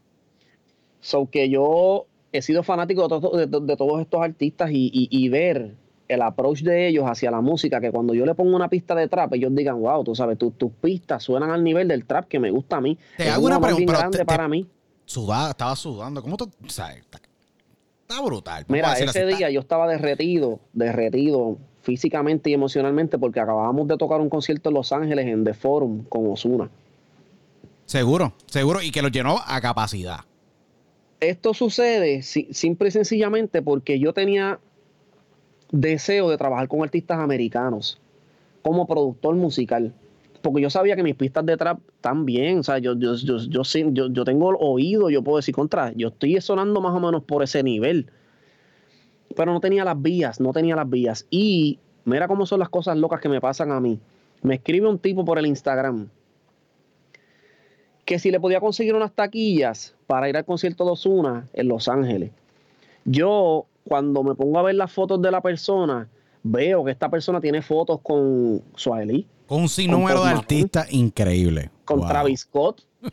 Y el muchacho no era famoso. Simplemente él, él era un- una persona que se codiaba Con entre este grupo de personas, sí. Sí. Y hay Pues muchos. yo le dije, mira, ¿sabes qué? Mira, Sí, hay muchos así. no, mira, miraste más allá. Miraste Sí. más allá. Porque inmediatamente hubiera dicho, no. No, este tipo es un farandulero. Este tipo lo que quiere es ve- venir al concierto a, tú sabes, a no sé qué. Y yo tomé la decisión de decirle, ¿sabes qué? Te voy, a, te voy a poner dos taquillas. Le pedí a la producción que si me dieran el permiso. Ellos me dijeron que sí. Yo le dejé dos taquillas a la, a la persona. Este, esa persona cuando se acaba el concierto me esperó. me esperó, porque yo no lo estaba esperando a él, yo ni siquiera, yo no, nunca lo había visto en persona. Wow. Y él me, él me grita, cuando se acaba el concierto, me grita de la grada, Gaby, mira, soy yo el que te escribió, en inglés. Yo le digo, ¿sabes qué? Eh, vamos al hotel. Yo me estoy quedando en tal hotel, llégale. Él le llega al hotel, yo empiezo, yo empiezo a hablar con él y le empiezo a expresar que yo lo había visto a él que él se pasa con estos artistas y que yo quería llegar a esos artistas, pero que no tenía manera cómo. Y le dije a él, si tú me consigues alguno de estos artistas a mí y yo puedo hacer algún tema con ellos, yo te voy a dar a ti de cualquier negocio que se cuadre, de la parte que me corresponda a mí, yo te voy a dar el 50%. ¿Por qué hice eso? Porque hoy en día nadie trabaja por amor al arte. Eso es muy y todas esas conexiones cuestan dinero. Muchísimo. Cada vez que él se monta en su carro para ir a la persona de ese artista, para, para tratar de que, se, de que se produzcan los temas, todo eso es un gasto. Y, y es justo que si tú vas a utilizar una persona que te va a ayudar a hacer eso, uno lo, lo, lo, lo, lo, lo, lo, lo ¿cómo se llama? Lo remunere, lo, lo, lo, le aprecie eso, porque la realidad es que cuántas, cuántas personas quisieran tener un tema con un artista como ese, pero no pueden porque no tienen ese acceso, no tienen esa... Pues esta persona que yo nunca lo conocía, que yo le digo ese día, le enseño mis pistas en mi computadora y le digo, mira, yo tengo estas pistitas escúchalas para que veas que hay un potencial. Me dice, me gustan las pistas, dale, vamos a moverlo. Al otro día, esa persona, que voy a mencionar el nombre para que, ¿verdad? Para que, para que la gente sepa quién es, él se llama DJ Ego. Es un amigo mío. Seguro. De, de, de, San José, California. De la bahía, de la bahía de San, de San José, allá en el área de San Francisco. Este muchacho es un DJ. Él le había, él fue DJ de Travis Scott, que es mi artista favorito de trap. Él fue DJ de Travis Scott de la gira primera que hizo Travis Scott. DJ Igo era el, DJ opener de sus eventos. Era el que, él era, el, que, el que amenizaba los conciertos antes de que entonces viniera Travis Scott con su grupo y toda su cosa. So que esta persona andaba con este crew y era conocido de ellos. Yo le expreso eso. Él me dice, ¿sabes qué? Me suena bien esa idea hello, tú sabes, me estás poniendo algo lucrativo en las manos. Si, si, si nosotros logramos hacer esto, yo sé que aquí puede haber mucho dinero, aquí puede haber muchas oportunidades. La cual yo me jugué una carta porque yo me jugué un riesgo bien grande también en yo poner a esta persona que yo no, no conocía mucho hacer ese tipo de cosas.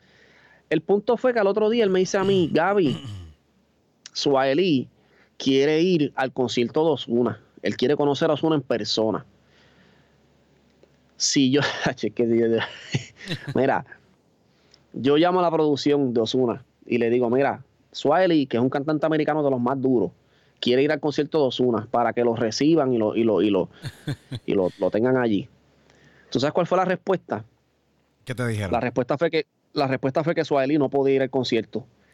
La respuesta fue que no había cupo, ni para él ni para los que andaban con él, porque este evento estaba sold out y por leyes de bomberos y del gobierno, no se podía tener más nadie en ese lugar. Wow. Lo cual a mí me inspiró un profundo sentido de vergüenza sobre esa producción en ese momento, porque ellos no entendieron el artista. La magnitud del estaba yendo. estamos, hablando, estamos hablando de que es que Swahili tiene un sinnúmero de, de, de, de, y, lo voy y, lo voy a decir por aquí, y lo voy a decir por aquí las eh, personas que, que cometieron ese error en ese momento deberían avergonzarse de no tener la visión y no conocer que un artista como Suaeli debió haberse merecido el respeto en ese momento. Pero mira cómo son las cosas. Es que, es, increíble. Yo, a veces, yo a veces miro esta historia y digo, o sea, estamos hablando de un tipo que se fue. estamos hablando de un tipo que se fue siete veces platino. Siete veces platino ¿ok? Se ha ido exactamente con su tema Unforgettable. La gente lo puede escuchar. Tiene que haberlo escuchado. El que está viendo esto tiene que haberlo escuchado. Diamante nueve veces. diamante nueve veces, ¿ok? Estamos hablando que para que ustedes entiendan la magnitud de estos temas, ¿ok? El tema de Unforgettable ha vendido hasta el sol de hoy más de 75 millones de copias equivalentes en stream. Wow. Ok, estamos hablando de que son casi más de 40 millones de sencillos en Suiza nada más. 6 millones en Estados Unidos, 1.8 en Inglaterra, 40 mil en España, 50 mil en Italia, 800 mil unidades en Alemania. Pues estos facts están aquí. Más claro no canta el gallo. Y le dijeron que no. Me dijeron que no.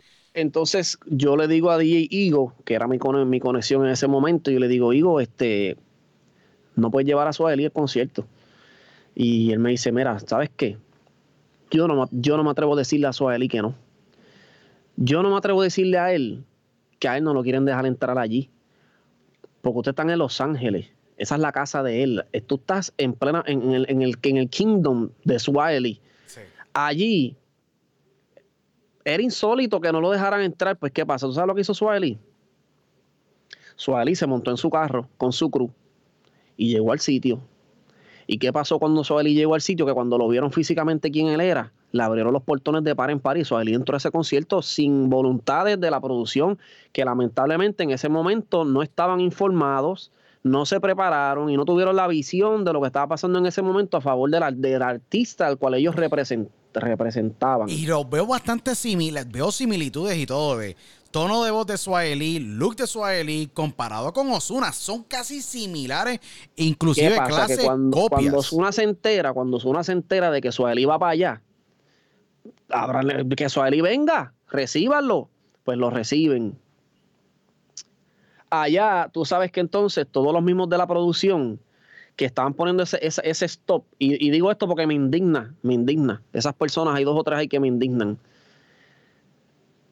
Esas personas después se pusieron la capa de superhéroe. Cuando Suaelí entró en ese concierto, en ese lugar, ellos eran entonces los héroes que vienen trayendo a Suaelí escoltado para el concierto porque viene con Ozuna. Aquí tenemos al Suaelí, al duro. ¿Y sabes lo que hicieron? Treparon a Suaelí, cantaron Forgettable, No Type y otra canción más que han sido de las más duras que Black Beatles. Son de las canciones más duras que ha tenido Suaelí. A Suaelí lo treparon en el concierto de Ozuna a cantar solo. Ozuna se bajó de la tarima y Suaelí cantó. Eso que sucedió ese día, el que puso la semillita para que eso sucediera fui yo. Eso está claro, eso está documentado en el Instagram bien Sin claro. quitar, Sí. sin quitar, sin quitar de que Osuna ya había conocido a Suaeli anteriormente y ya ellos tenían ese, ese, esa chispa donde ellos querían Hay un respeto, hay un respeto. artistas. Hay un respeto. hay un ellos querían que se diera la- el junte. Lo que pasa es que no todo el mundo estaba informado de eso porque eso es así. ¿sabes? Eh, En ese género, cuando estás en tour, todo corre tan rápido y la información es tan difícil. Tú tienes un concierto sold out. Está todo el mundo peleando para entrar. Está todo el mundo eh, volviéndose loco. Los amigos llamándome, mira, consígueme una taquilla que yo quiero ir. Entonces, esta gente de las producciones, a veces, el sombrero les queda grande. Les queda grande. Correcto. El punto es, Suárez sale del concierto y Osuna le dice, yo quiero grabar un tema contigo. So que cuando yo llego al, al hotel a la una de la mañana después del concierto, me llaman a mí y me dicen, mira, Osuna quiere grabar con Suárez. A la una de la mañana, hora del Pacífico. A la una de la, a la una de la mañana, que en Puerto Rico era a las 5 de la mañana casi. A esa hora, yo salgo de mi habitación, está DJ Eagle abajo en el lobby y está High Flow también. Los dos súper cansadísimos de la noche. High Flow es el corista de Osuna. Además de ser su ingeniero, High Flow canta el show completo de Osuna y High Flow gasta una, una cantidad de energía increíble en ese show porque para tú corearle a Osuna, que es un artista que canta en el registro tan alto que él lo hace, es bien difícil. So que a esa hora yo empiezo a buscar un estudio. A las una de la mañana en Los Ángeles, la capital del de entretenimiento. Buscar un estudio a esa hora que la gran mayoría de todos esos estudios están buqueados. Pues mira, te diría que peor que eso, estaban todos cerrados Wow. porque era domingo. Era un domingo a la una de la mañana. y nadie está trabajando a cerrado. esas horas, correcto. Entonces, eh, eh, Ego y los otros panas que yo tenía, me empecé a decir, no, tranquilo, porque nosotros tenemos acá los mejores estudios. Pues dale, pues llama. Cuando llamaban, cerrado. Cerrado. Pues ahora Cerrado. tengo el otro, voy a llamar, cerrado. No habían estudios. Yo digo, bueno, yo no puedo perder esta oportunidad que yo puedo hacer. Yo me acuerdo que yo tengo un amigo que se llama David Rolas, que fue uno de los locutores más importantes en Los Ángeles, en la emisora SBS La Mega, eh, eh, perdón, no se llama La Mega, se llama Latino. que Latino, ¿verdad? latino, seguro, seguro. O sea, seguro que sí. Latino, David Rolas tiene una trayectoria en, en radio de muchísimos años. eh, e incluso- Uno de los DJs sí. más grandes en Los Ángeles, en el área West Coast, un tipo súper respetado que ha sido como un ángel para mí, No, seguro que con sí. el cual yo mantengo comunicación y No, le mando y- siempre mi Y respeto. estamos David hablando de que David, David estuvo muchísimos años en SBS y actualmente está en la Latino 106.3 allá en Salt Lake City, Utah. Exactamente, exactamente. Correcto que pues sí. al, al- al yo verme en esta situación, yo me acuerdo de David y yo digo, David es el rey de Los Ángeles, David conoce todos los huequitos. Pues David me consigue un estudio a esa hora de un amigo de él que se llama Choco, que es tremendo productor también de Tremendo Los Ángeles. productor, seguro que sí también. Saludos también a No, Choco. Choco, Choco es un monstruo. Este, Choco tiene tremendos Choco nos abrió las puertas de su casa, nos abrió las puertas de su casa y nos dijo, vamos a grabar el tema. Pues yo llego, pero nos fuimos a esa hora, casi a las 3 de la mañana, pues ya habían pasado varias horas.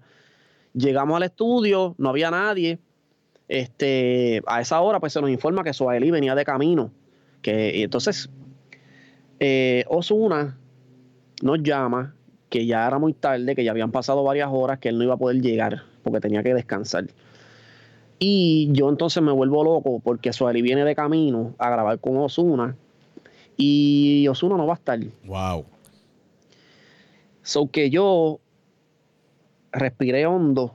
Cuando Sueli llega al estudio, él llega usualmente como él suele llegar, sin camisa, súper activo, con una botella de Black Label en una mano. O sea, el tipo estaba pasándola bien. After concert, él se estaba apariciando. Y cuando Suárez llega, yo le digo en inglés, ¿verdad? Le digo, mira, Suárez, este, mucho respeto, ¿verdad? Yo, yo no quiero, no quiero ocupar tu tiempo, porque yo sé que tú viniste aquí a grabar con Osuna y Osuna no va a venir. So que yo no quiero aprovecharme de ti, ni estar enseñándote pistas, ni nada. Simplemente, si quieres, dejamos esto para otro día y tú grabas con Osuna cuando Osuna esté.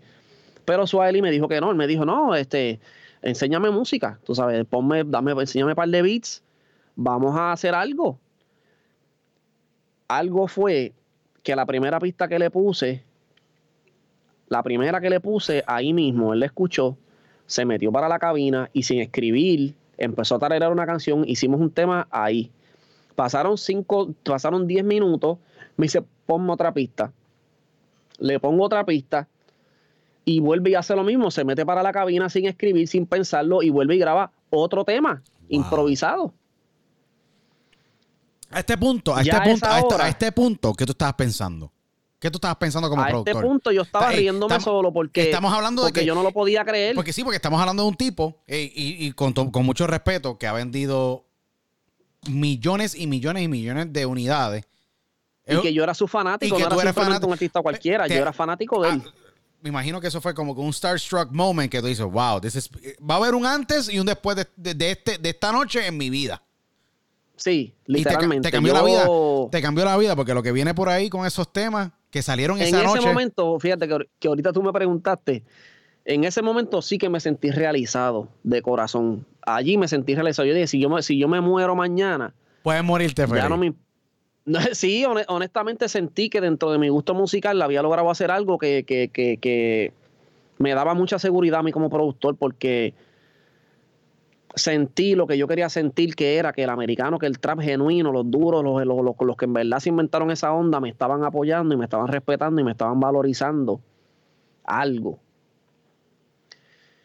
Este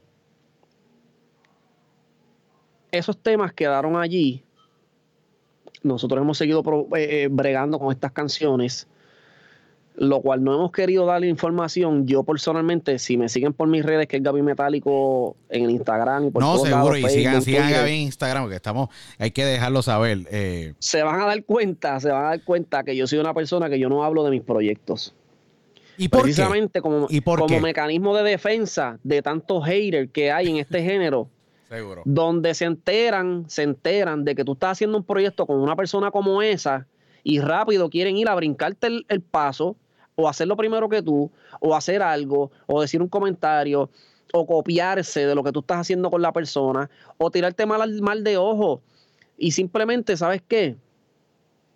No le voy a dar ese beneficio A nadie. a los criticones Porque esos criticones no consumen nuestra música. Nosotros nos debemos al público que realmente nos quiere, al público que le encanta la música de verdad, que no está, que no está con esa, con ese, esas indiferencias por egos y orgullos. El público lo que quiere es recibir la música para disfrutársela. Y yo estoy trabajando para el público.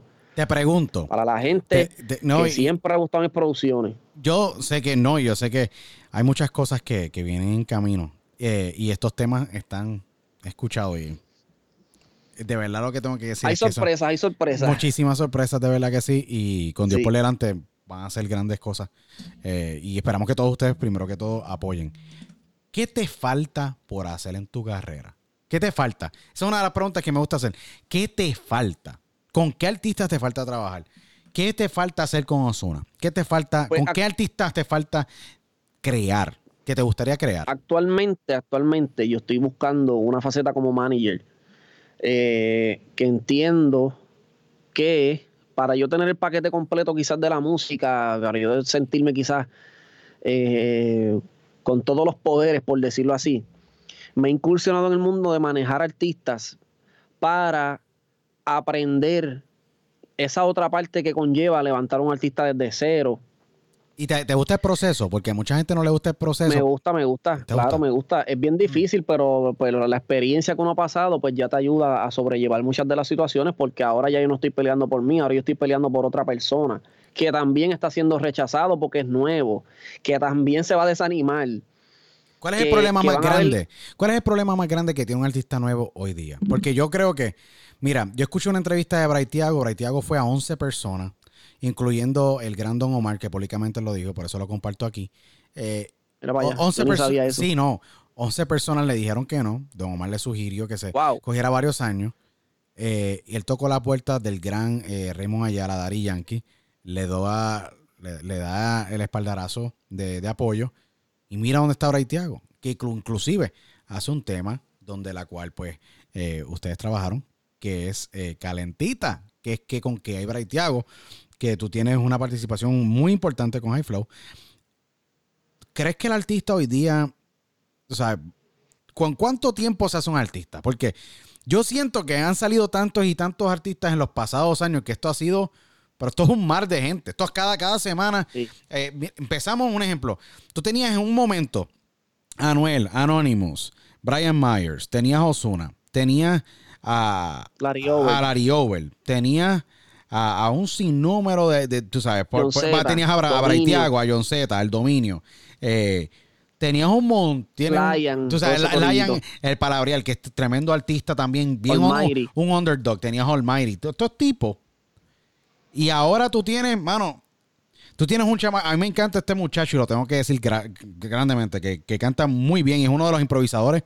Yo creo que para mí es uno de los mejores improvisadores que tiene el mundo de la música urbana en español. Tienes a Frank Jordan, que está por ahí. Tienes, tienes, que es un muchacho muy bueno. Tienes a Jay Wheeler, que por ahí apareció recientemente, muy bueno también. Tienes por ahí a un chamaquito muy bueno que tiene Dímolo y se llama Javielo. Tienes, eh, hay un montón de. O sea, yo estoy mencionando algunos que se me vienen a la mente instantáneamente. Tú tienes, obviamente, a Lunay, que es manejado por, por Jazzy y trabaja con el dúo de Chris Jeda y Gaby, Gaby Music. Eso ha sido una explosión anormal, vamos a decirlo así. ¿Sabes? Luna y Seco, eh, si te vas conmigo, y después de eso, el John Pete, como se le puede decir en a niveles eh, de industria, Osuna hace luz a pagar y se acabó lo que se daba. Se acabó. Ahora Lunay. A viajar el mundo. 4.3 millones de seguidores, está haciendo festivales, le van las cosas muy bien. Es un muchacho muy limpio y que tiene la mente bien clara. Yo creo que eso son partes de las cosas importantes de la disciplina que obviamente un artista tiene. Eh, y tiene un montón. Esto, la, la, pileta se abrió en el año 2000. Yo te podría decir como en el año 2015 fue que la pileta se abrió. 2006, 2016 2017, 2018, 2019. Han sido años que cambiaron el mundo de la música por completo. ¿Sabes? Los niveles de streaming latino fueron una cosa normal. Está el, el conejo. ¿Sabes? Cuando salió el conejo, Bad Bunny, y luego salió, y ¿sabes? Osuna, ¿sabes? Vamos a ver claro, Osuna tiene 24 millones de suscriptores. En su página. Ellos, ellos, nadie puede decir lo contrario de que ellos se convirtieron en los nuevos Don Omar ellos se convirtieron en los nuevos Daddy Yankee. Sí. Aunque Yankee sigue teniendo su posición, pero ellos se No, convirtieron ya- en la Yankee- nueva. en la- mira, en Yankee hay que respetarlo. nuevo. Yankee hay que respetarlo. Tú sabes, tú poder evolucionar. Evolucionar. Evolucionar. Evolucionar y evolucionar otra vez. ¿Sabes? Estamos hablando. Yankee ha tenido exactamente. Igual como que si- Wisin y Yandel. Igual que No, Wisin y Yandel. son ese- la metamorfosis de Wisin y Yandel. Eso es, que hay que respetar. El ser humano Sí. en sí es adverso a hacer el cambio.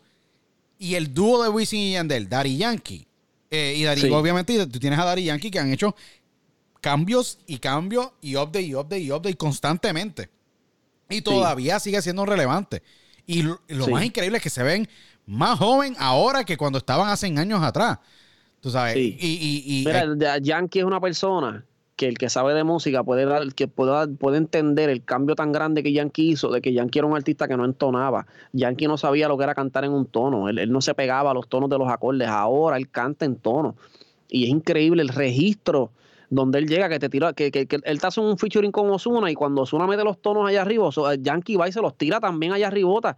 Y es bien impresionante, la- para mí es bien impresionante la evolución artística de Daddy Yankee cómo él ha logrado mantenerse en el nivel que está y no perder la frescura en su lírica. es una. el palabreo moderno. Hay que dársela. Pero yo sabía, yo sabía que él siempre lo iba a tener porque Yankee siempre era de los pocos Pero cantantes mira, que le daban a la Spanglish. Vamos a Desde hablar el principio claro. los únicos eran, en Ciseja era el único y después de Ciseja estaba Yankee. Ellos eran los únicos que rapeaban al nivel de los morenos, al nivel de que 50 Cent hizo featuring con Wisin y Yandel cuando 50 Cent estaba en su, en su tope.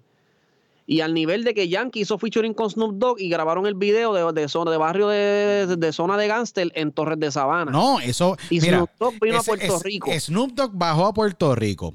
Por canción producida por Lenny Alma Secreta. No hay pauta en esa canción, pero es muy importante que caballo, sepa. mi- mi influencia en la música siempre. Sí, no, Nelly, mi gran hermano, mi gran amigo de muchísimos años, uno de los pocos que he conocido a mi familia personalmente. Y eh, esa canción fue un antes y un después. O sea, estamos hablando de la canción de Son of the Gangstas. Eh, Cambió la historia de la música. Cambió la Exacto. música. O sea, que un Snoop Dogg de California bajara para Puerto Rico, de Long Beach, California, bajara para Puerto Rico a grabar un video de la magnitud, de la calibre. Ujú. O sea, estamos hablando que es otra cosa. O sea, eh, igual eh, 50, 50 Cent haciendo el, el- el- el featuring con, con, con mujeres en el club con, con Tremendo tema. tremendo tema. ¿Sabes? La gente que, se, no, que no se olviden que esa historia Que no se ocurre. Que no, eh, o sea, estamos hablando ya igual con T-Pain y todos estos artistas que tú dices, diantre, ¿cómo llega? Exacto. son contribuciones y que quede claro, si la gente se olvida, el, primer, el primer productor, tengo entendido, y si no me equivoco, que hizo un featuring y trajo, y trajo un artista americano a un beat de música hip hop en una producción de reggaetón.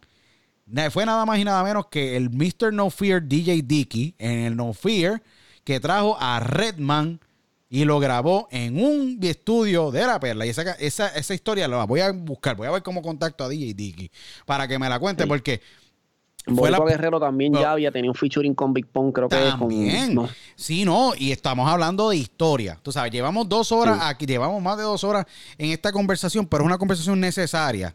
Y para todos los amantes de la música urbana, o sea, la cantidad de facts que hemos dado aquí, las historias tuyas, habían sido eh, históricas. Esto tiene una segunda Y- parte y- de y cabeza. estamos, pasando, estamos pasándole por encimita las historias, porque si nos vamos con detalle y detalle, estaríamos yo creo que dos semanas dando todas las historias, porque de verdad que yo tengo muchas cosas locas que me han pasado a mí, que no necesariamente son las cosas que la gente piensa, que se pueden identificar y decir contra, tú sabes, si ese fulanito estuvo así, hoy en día está así, pues hay esperanza, hay alternativa, la verdad que no, no, no todo el mundo tiene que hacer lo que hacen los demás. No, correcto.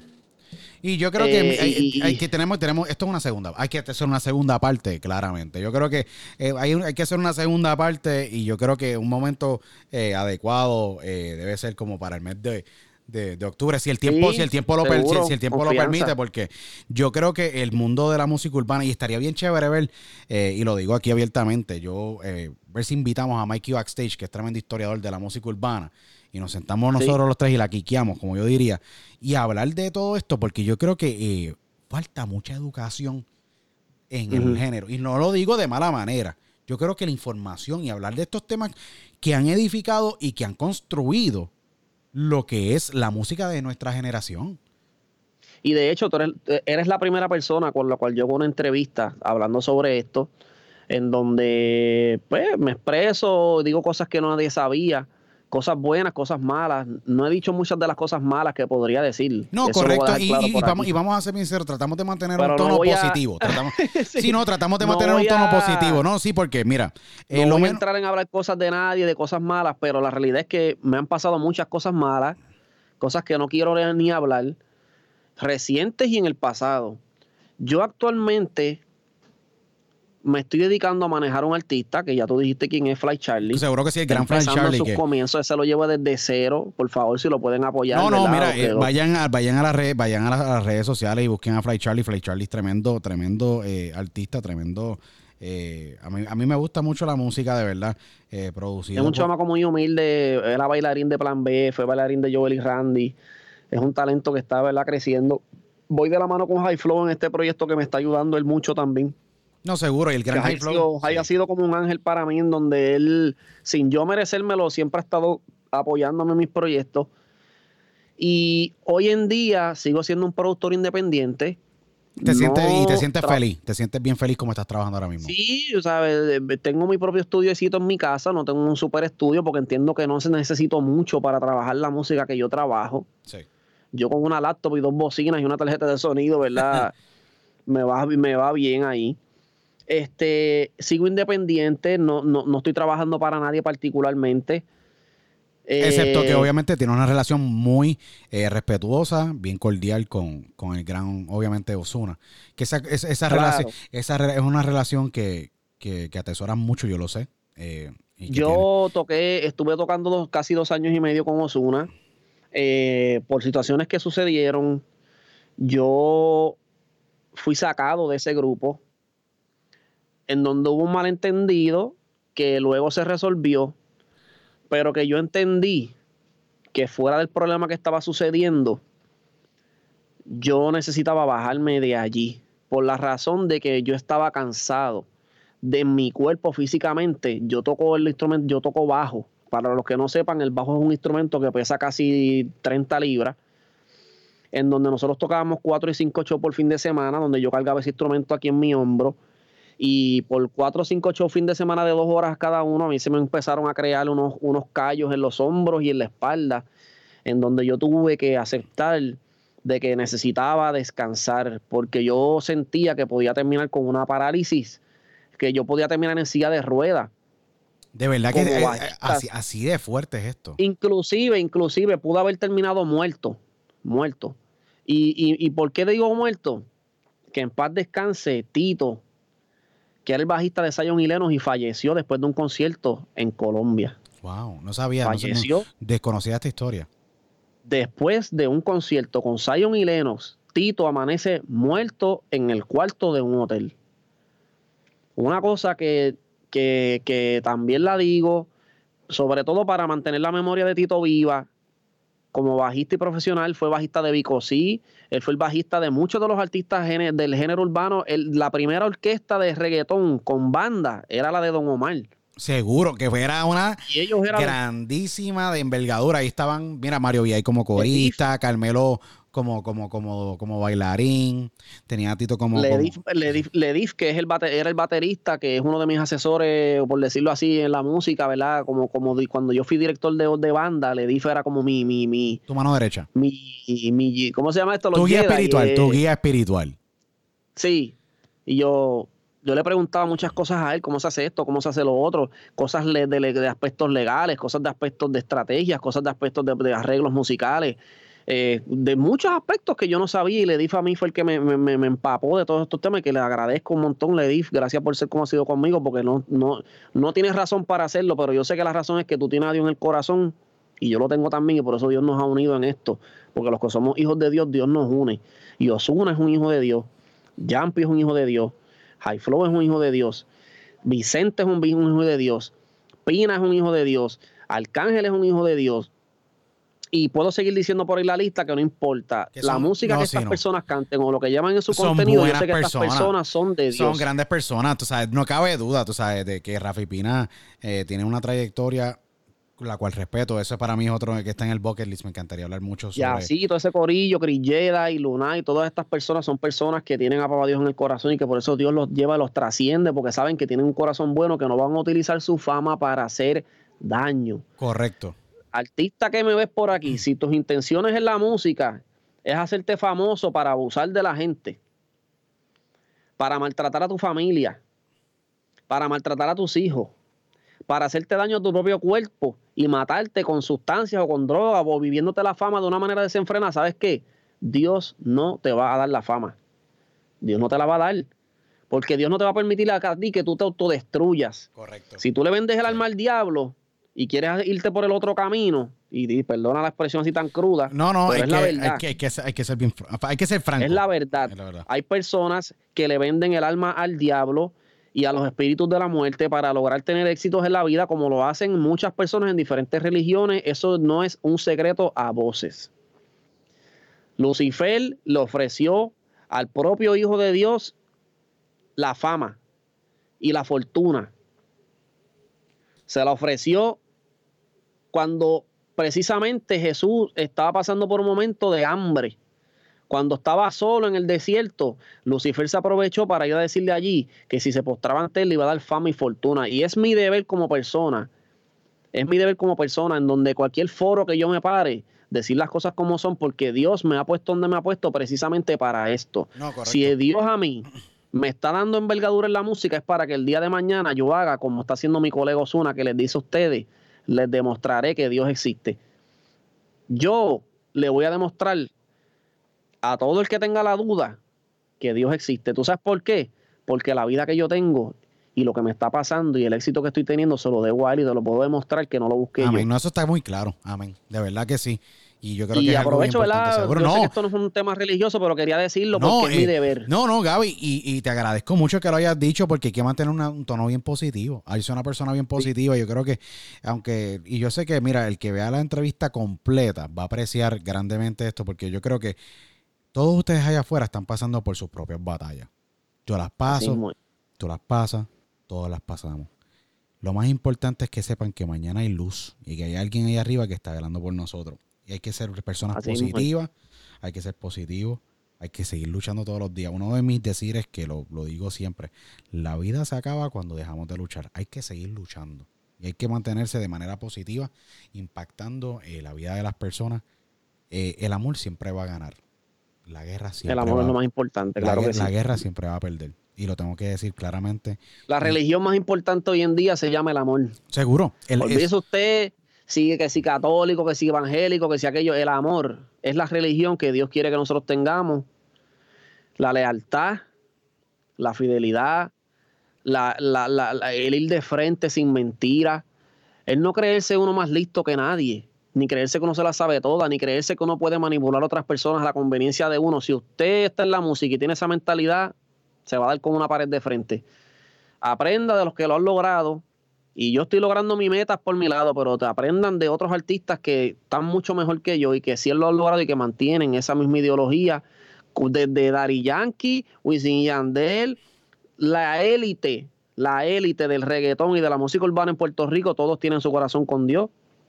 y eso es así. Todos lo manifiestan cada vez que agarran un premio en su mano. El primero que le dan gracias es a Dios. Le dan el crédito totalmente porque saben que ellos llegaron allí de maneras milagrosas porque ellos no eran personas que debieron haber llegado a esos niveles, pero Dios así se los permitió. Estamos hablando de personas que nunca tuvieron educación musical, compitiendo contra personas graduadas de música de conservatorios que son virtuosos en la música y no pueden obtener ni siquiera la mitad del streaming que obtienen los artistas de la calle que no tienen nada de educación musical. Sí, Les duele, les duele. Les duele, Les seguro, duele que a les, la- a- a- seguro que les, les duele. duele a los Y sin- y- arreglistas, y les, duele a los que se gradúan de las escuelas de música porque ellos, se- ellos quisieran que el crédito les toque a ellos. Y le duele a los salseros que, que pensaban que la música en Puerto Rico nunca iba a suceder más nada fuera de la salsa. Que la salsa era la música gloriosa del puertorriqueño. Todavía hoy se quejan en las redes y difaman a los reggaetoneros diciendo. Eh, eh, y es bien interesante que tú digas eso, porque hay muchos que sí lo hacen, pero yo tengo que darle crédito aquí a varios salseros. Yo, Gilberto Santa Rosa, un caballero. Él siempre ha apoyado el género de la música urbana y tiene tremendas colaboraciones con grandes exponentes como Yandel. El gran Víctor Manuel abrazó el género hace muchos años, el pupilo de Gilberto Santa Rosa, porque Gilberto fue el que pues le dio la oportunidad. Era Juanito, estoy en, una entrevista con Luis. estamos aquí en vivo por si acaso. Eh, estamos, y básicamente eh, Víctor Manuel, lo, que es, lo, que es, Gilberto eh, y todas estas personas, básicamente apoyaron el género urbano y han sido campeones, siendo grandes exponentes de la salsa. Así que yo creo que esta conversación, tenemos una segunda parte, Gaby, así que tenemos que seguir hablando de esto. Yo creo que vamos a tener que poner un grupo bien chévere, tenemos que poner un Mikey Backstage o, o un Audi contigo y hablar aquí de hacer, y hacer algo bien chévere, porque yo creo que faltan más conversaciones de estas así productivas para que la gente sepa, ¿me entiendes? Y conozca más de, de este gran género de música que tanto nos apasiona, nos gusta y escuchamos todos los días. Eh, ¿Qué se puede esperar próximamente para darle un, eh, para cerrar la entrevista? Eh, Gaby, que primero que todo te agradezco que hayas sacado todo este tiempo. Un gran honor para mí. Eh, ¿Cuál es la ¿Cuáles son los próximos proyectos adicionales de todos los proyectos que estás eh, eh, trabajando con Fly Charlie? Que pueden buscar a Fly Charlie y, Gaby Metálico, así mismo, Fly Charlie y Gaby Metálico en YouTube eh, y en Instagram. Spotify, y Spotify en todas las plataformas. La de Fly Charlie y la de Gaby Metálico. Y la de Gaby Metálico, ¿dónde, ¿qué próximos proyectos tienes? Si puedes hablar de alguno. Sé que tienes ahora mismo el sencillo número uno de Osuna, Osuna featuring Anita, muy calor. Ya esa canción está corriendo y gracias a Dios ha sido de bendición para ti con un montón de, aceptación mundial. Eh, ¿Qué más le falta? ¿Qué proyectos más adicionales tienes ahí en el, eh, como yo digo, en el tintero?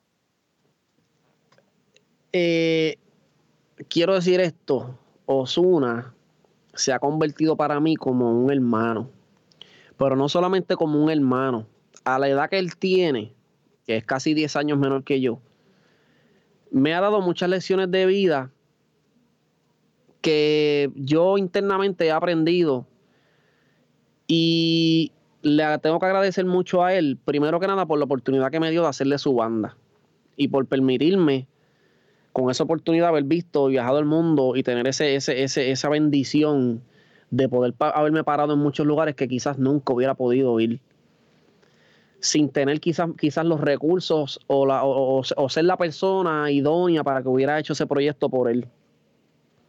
Hoy en día es la misma persona en donde él me dice a mi Gaby, tú no eres un músico, tú no eres solamente un músico, tú eres mucho más que eso. Tu talento musical que Dios te ha dado a ti es mucho más grande. Yo voy a seguir haciendo música contigo porque reconozco eso en ti. Y gracias a Dios, tengo muchos proyectos con Osuna que vienen de camino, que para mí son ahora mismo lo más importante que estoy haciendo, en donde aunque no trabaje directamente con él, Osuna me ha dado a mí ese respeto como, como productor musical, lo cual para mí ha sido gigantesco. Lo cual a pesar de mis errores, él no me juzgó y a pesar de los errores que quizás él haya cometido o su compañía de trabajo, que quizás en ciertos momentos yo quizás pensé cosas que quizás habían problemas en contra como mía. como seres humanos hablaron, como seres humanos hablaron y gracias a Dios todo está corriendo bien y todo está en paz. Es una persona que me, que, que, que, que, me está poniendo en mis manos un sinnúmero de proyectos en los cuales yo me siento muy bendecido y diría que mis proyectos más importantes vienen de la mano de ese artista. Eh, eh, si te diría es que no te quisiera decir porque no, no, no, es no. Vamos a dejarlo aquí. Vamos a dejarlo por lo menos aquí. Como yo digo, vamos a dejarlo aquí porque son muchos, son muchos artistas. Yo lo que digo es que son muchas canciones. Muchos si te, si te diría, si te diría que se está haciendo trap al nivel de Valenciaga con artistas como Cuavo, con artistas como Offset, con artistas como Suaelí, con artistas como Migos, que están en, hay, hay muchas cosas. Si te dijera que hay cartas abiertas por el medio para hacer colaboraciones, por ejemplo, entre Post Malone y Osuna. Eh, que ya ocurrió una vez. Ya ocurrió una vez en el remix de Rockstar. Que eso fue tremendo. Exactamente. Todas estas, estas cosas están pasando tras bastidores. Yo no tengo que ver nada con la carrera musical de Osuna, o por lo tanto, yo no tengo toma de decisiones allí. Yo solamente le doy pistas porque él me pidió, me dijo, yo quiero que tú me sigas mandando ritmos musicales y seguir produciendo temas contigo porque yo siento que él también siente un agradecimiento que yo fui la persona que le hice su banda, que es la banda que continúa tocando con él, aunque yo no esté. Es la banda que ha acompañado él por el mundo entero. Hoy en día acaban de hacer la tercera gira en Europa, muy exitosa. Todos los eventos fueron sold out.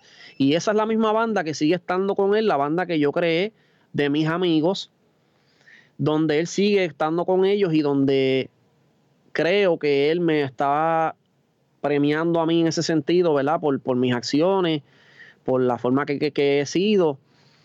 Y fuera de él, fuera de él, pues obviamente vienen cuatro temas con Eladio Carrión. Wow. Viene más música. sí, hay cuatro temas con hay cuatro temas con Eladio Carrión que ya están producidos, que la gente cuando los oiga le van a la, la gente, si, la gente supiera, Eladio es un ídolo en Chile, en Argentina, en todos esos países, en Sudamérica. Es alguien bien Viene más música con Kea de Argentina. Eh, viene más música con John Z, que recientemente hoy mismo John Z me, me, me, me, me estuve hablando con él un poquito y me pidió que le mandara más pistas para escribir, so que posiblemente ahora yo le voy a mandar una descarga a, a John Z de 10 pistas y a lo mejor en el futuro pues, cercano John Z es un artista. Ese es un artista que yo respeto mucho, mano. Nunca se quitó. Ese sí fue contra la corriente y siempre, mano, siempre ha hecho su trabajo. Eh, tiene su personalidad única. Tenemos, ahora mismo la invitación de que cuando vayamos a Los Ángeles, vayamos a la casa de Drake. Que Drake me quiere conocer en persona, que su casa está abierta para que yo pueda producir allí con él, porque en su casa él tiene todo, o sea, él no sale. Eh, cosas como esa que no, quisiera, no quisiera decir, pero la tengo que decir porque es la realidad. Eh, sigo trabajando con. Esos son este nombres grandísimos. Esos son nombres grandísimos. Grandísimos. Sigo trabajando con este muchacho DJ Ego que le doy mucho crédito por haber no, DJ Igo, DJ Igo, lo pueden, y pueden seguir a DJ Igo, es tremendo, es tremendo DJ del área de San José, California. Que de hecho, el, DJ Igo está incursionando también como manager. Él, él, acaba de firmar un acuerdo, si mal no me equivoco, con un artista que se llama eh, Lamborghini, apellido Lamborghini. No, sé si es Alexandra Lamborghini. no, seguro, es Electra Muri Lamborghini. Electra, Electra. ella, ella, ella. Sí, no, seguro pues, que sí. Eh, DJ Igo está fungiendo actualmente como manejador de esta muchacha y le está produciendo música también. Y él ha sido una persona a la cual nos hemos mantenido siempre en comunicación para seguir haciendo colaboraciones, pero seguimos en el proceso en donde Dios es el que nos va guiando. Yo estoy montando mi equipo de trabajo. Eh, gracias a Dios, Dios me ha puesto unas personas muy buenas que están interesados en trabajar conmigo, que ustedes se enterarán en el futuro, tampoco los voy a decir por aquí. Eh, pero la realidad es que están pasando cosas en las cuales yo sé que, se acerca mucho, ¿sabes? Gaby Metálico había sido una persona hasta hoy. En el 2019 en adelante, Gaby Metálico va a ser otra persona. Para la gloria del Señor, espero ser bien fructífero, dar mucho fruto, dar mucha, hacer mucha música buena, ayudar mucha gente. Tengo mucha hambre de ayudar mucha gente. Tengo hambre de, de, de filmar muchos artistas. Tengo hambre de de, traer todo el conocimiento. que nadie creyó. Sí, no, correcto. Traer ese conocimiento a la mesa y brindar lo que la gente necesita. ¿Sabes? Esos artistas necesitan. sí. tengo esa hambre de, tener mi propia compañía, con mis propios artistas, mis estudios de grabaciones. Estamos caminando en ese, en, a, ese objetivo. Este, sin soltar lo que tenemos a la mano, que son los temas que se están saliendo actualmente, lo que se está corriendo.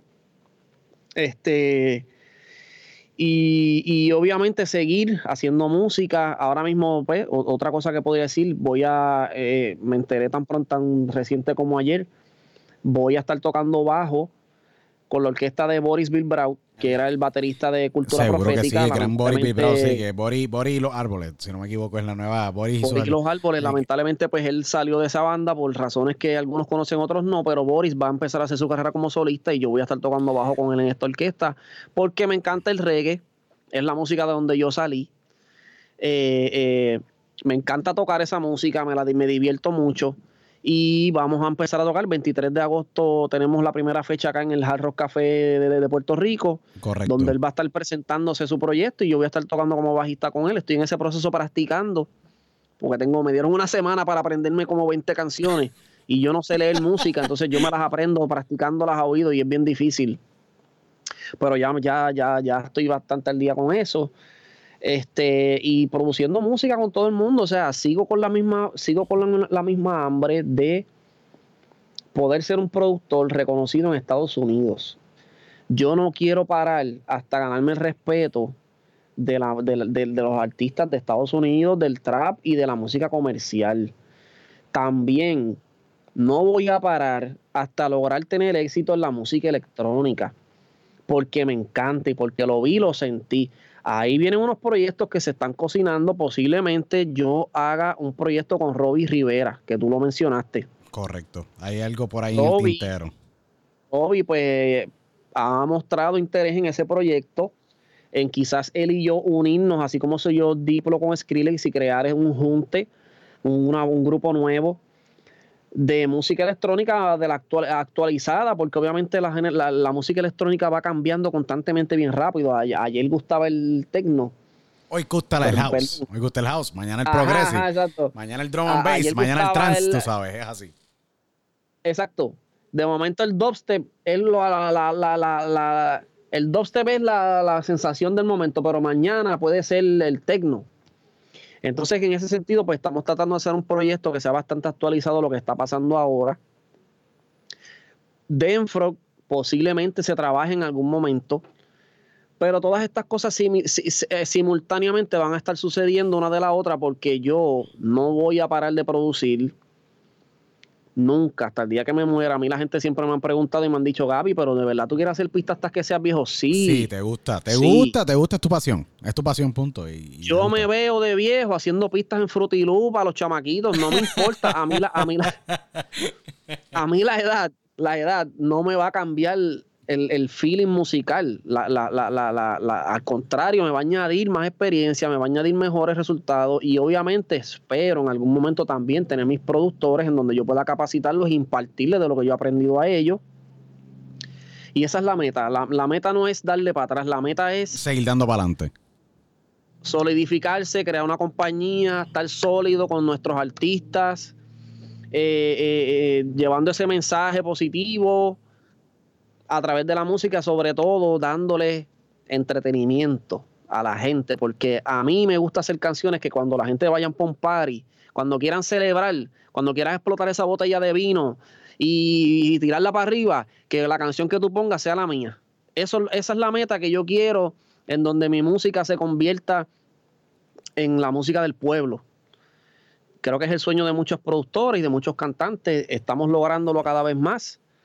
Ahora mismo con el tema de Mutuo Calor con Osuna, que está número uno en, Brasil y en diferentes partes del mundo, aunque ha sido un tema que no necesariamente se le ha dado una promoción radial. No sé si esa promoción va a venir en algún momento, porque yo no me meto en esas cosas. Pero Mutuo Calor, otro proyecto que Dios puso en mis manos, insólitamente, hice la pista de una noche para la otra. Osuna ni siquiera sabía que la pista yo la había hecho. O'Neill fue uno de los compositores junto con High Flow. Este tema se le presenta a Osuna, Osuna al principio no lo quiso, porque no, pues, situaciones que pasaban que no, no le gustaba la canción en aquel momento. Luego de pasar varios meses, él escucha la canción de nuevo y le gusta. Y dice, pues, vamos, vamos a montarlo. Una vez él lo monta, pues, consideran a Anita. Anita, obviamente, pues... Dice que sí. Súper pegada súper pegadísima, pero ve que Osuna también está en su carrera bien fuerte, o que ellas querían hacer esa colaboración desde hace tiempo y se le dio con mutuo calor, que para mí ha sido una super bendición, en donde hizo un ritmo un poco diferente de lo que yo estaba acostumbrado, es un poco más orgánico, tiene un poco más de instrumentos reales, tiene la cuica, que es el instrumento brasileño, que, la gente no sabe qué es, la gente escucha tu, tu, tu, tu, y dice, pero ¿qué es eso? Pues eso es un instrumento brasileño, se llama la cuica, eh, donde hay diferentes elementos, hay, hay, hay, hay ukulele, ukulele, que es un instrumento como hawaiano, una guitarra pequeña. Es con una pequeña guitarra de cuatro cuerdas también, sí. Una guitarra de cuatro cuerdas, hay, hay este, guitarra acústica, eh, eh, hay timbales, hay, hay diferentes cosas en estas producciones en donde nosotros estamos tratando de llevar un sonido más internacional. Que definitivamente los años que pasé con Nelson, dándole a Denfro a ese proyecto, me capacitaron a llevar mi nivel musical más alto. Igual que Nelson también. Nelson, yo siento que Denfrog fue una escuela para él dentro de la música. Nelson se capacitó. Y hoy en día Nelson no es el mismo productor de antes, él es mejor.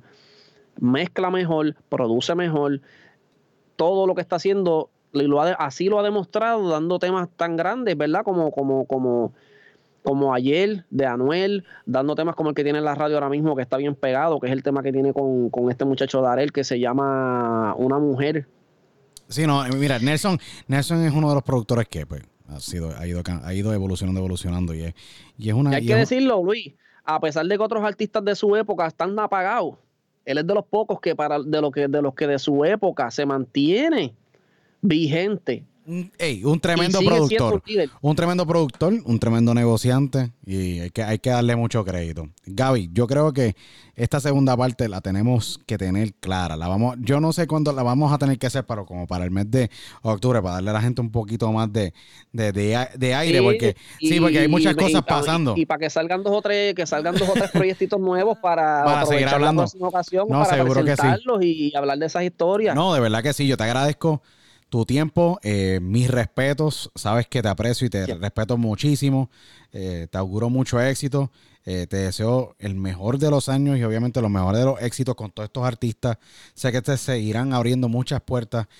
sabes que Diálogo con Luis Otero aquí es tu casa y te deseamos lo mejor. Un mensaje, por favor, un último mensaje para todas esas personas que te han seguido a través del transcurso de tu carrera como productor, músico o como también eh, DJ. ¿Qué mensaje le tienes que dar? Mira, gracias ¿verdad? de nuevo por, permitirme estar en tu, en tu programa. Se acaban un montón de entrevistas con muchos artistas por ahí prontito también. Este, yo creo que el único mensaje que yo puedo dejar aquí, que lo dijimos ahorita, lo voy a repetir de nuevo, la religión más importante se llama el amor. El amor a los demás. Usted no, la, no le haga nada a nadie que no le gusta que le hagan a usted no quiera pasarse de listo en la vida porque siempre Dios compensa al justo. Y si usted es justo y usted hace las cosas bien, aunque se le cierren puertas de frente, las puertas se le van a abrir. Todo lo que, todo lo que, lo que usted, si en algún momento como productor o artista ha tenido y usted siente que le han robado en su vida, de su carrera, si usted se mantiene firme, Dios se lo va a devolver en algún momento. Pero hay que mantenerse consistente.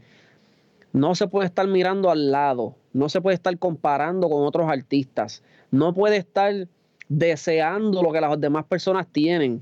Usted no puede estar viendo que, los demás artistas viajan en un jet y usted morderse porque usted no tiene el budget para viajar en un jet. Usted tiene que darle gracias a Dios a que ese artista está viajando en un jet. Y digo esto porque dentro del género hay muchos envidiosos que no les gusta ver a los demás artistas bien. Y yo creo que si usted quiere echar para adelante en la música, usted tiene que gustarle lo que las demás personas hacen y acreditar a todos los que lo hacen y, sabe que no envidiarla nada, sino o sentirse orgulloso. Sentirse orgulloso, no, no, no, usted no se hace más ni menos por la cantidad de dinero que usted tenga en el banco. Yo he visto gente millonarios depresivos, depresivos, tristes, sin felicidad. Y he visto gente pobre bien feliz que se ríen hasta de un mosquito pasar.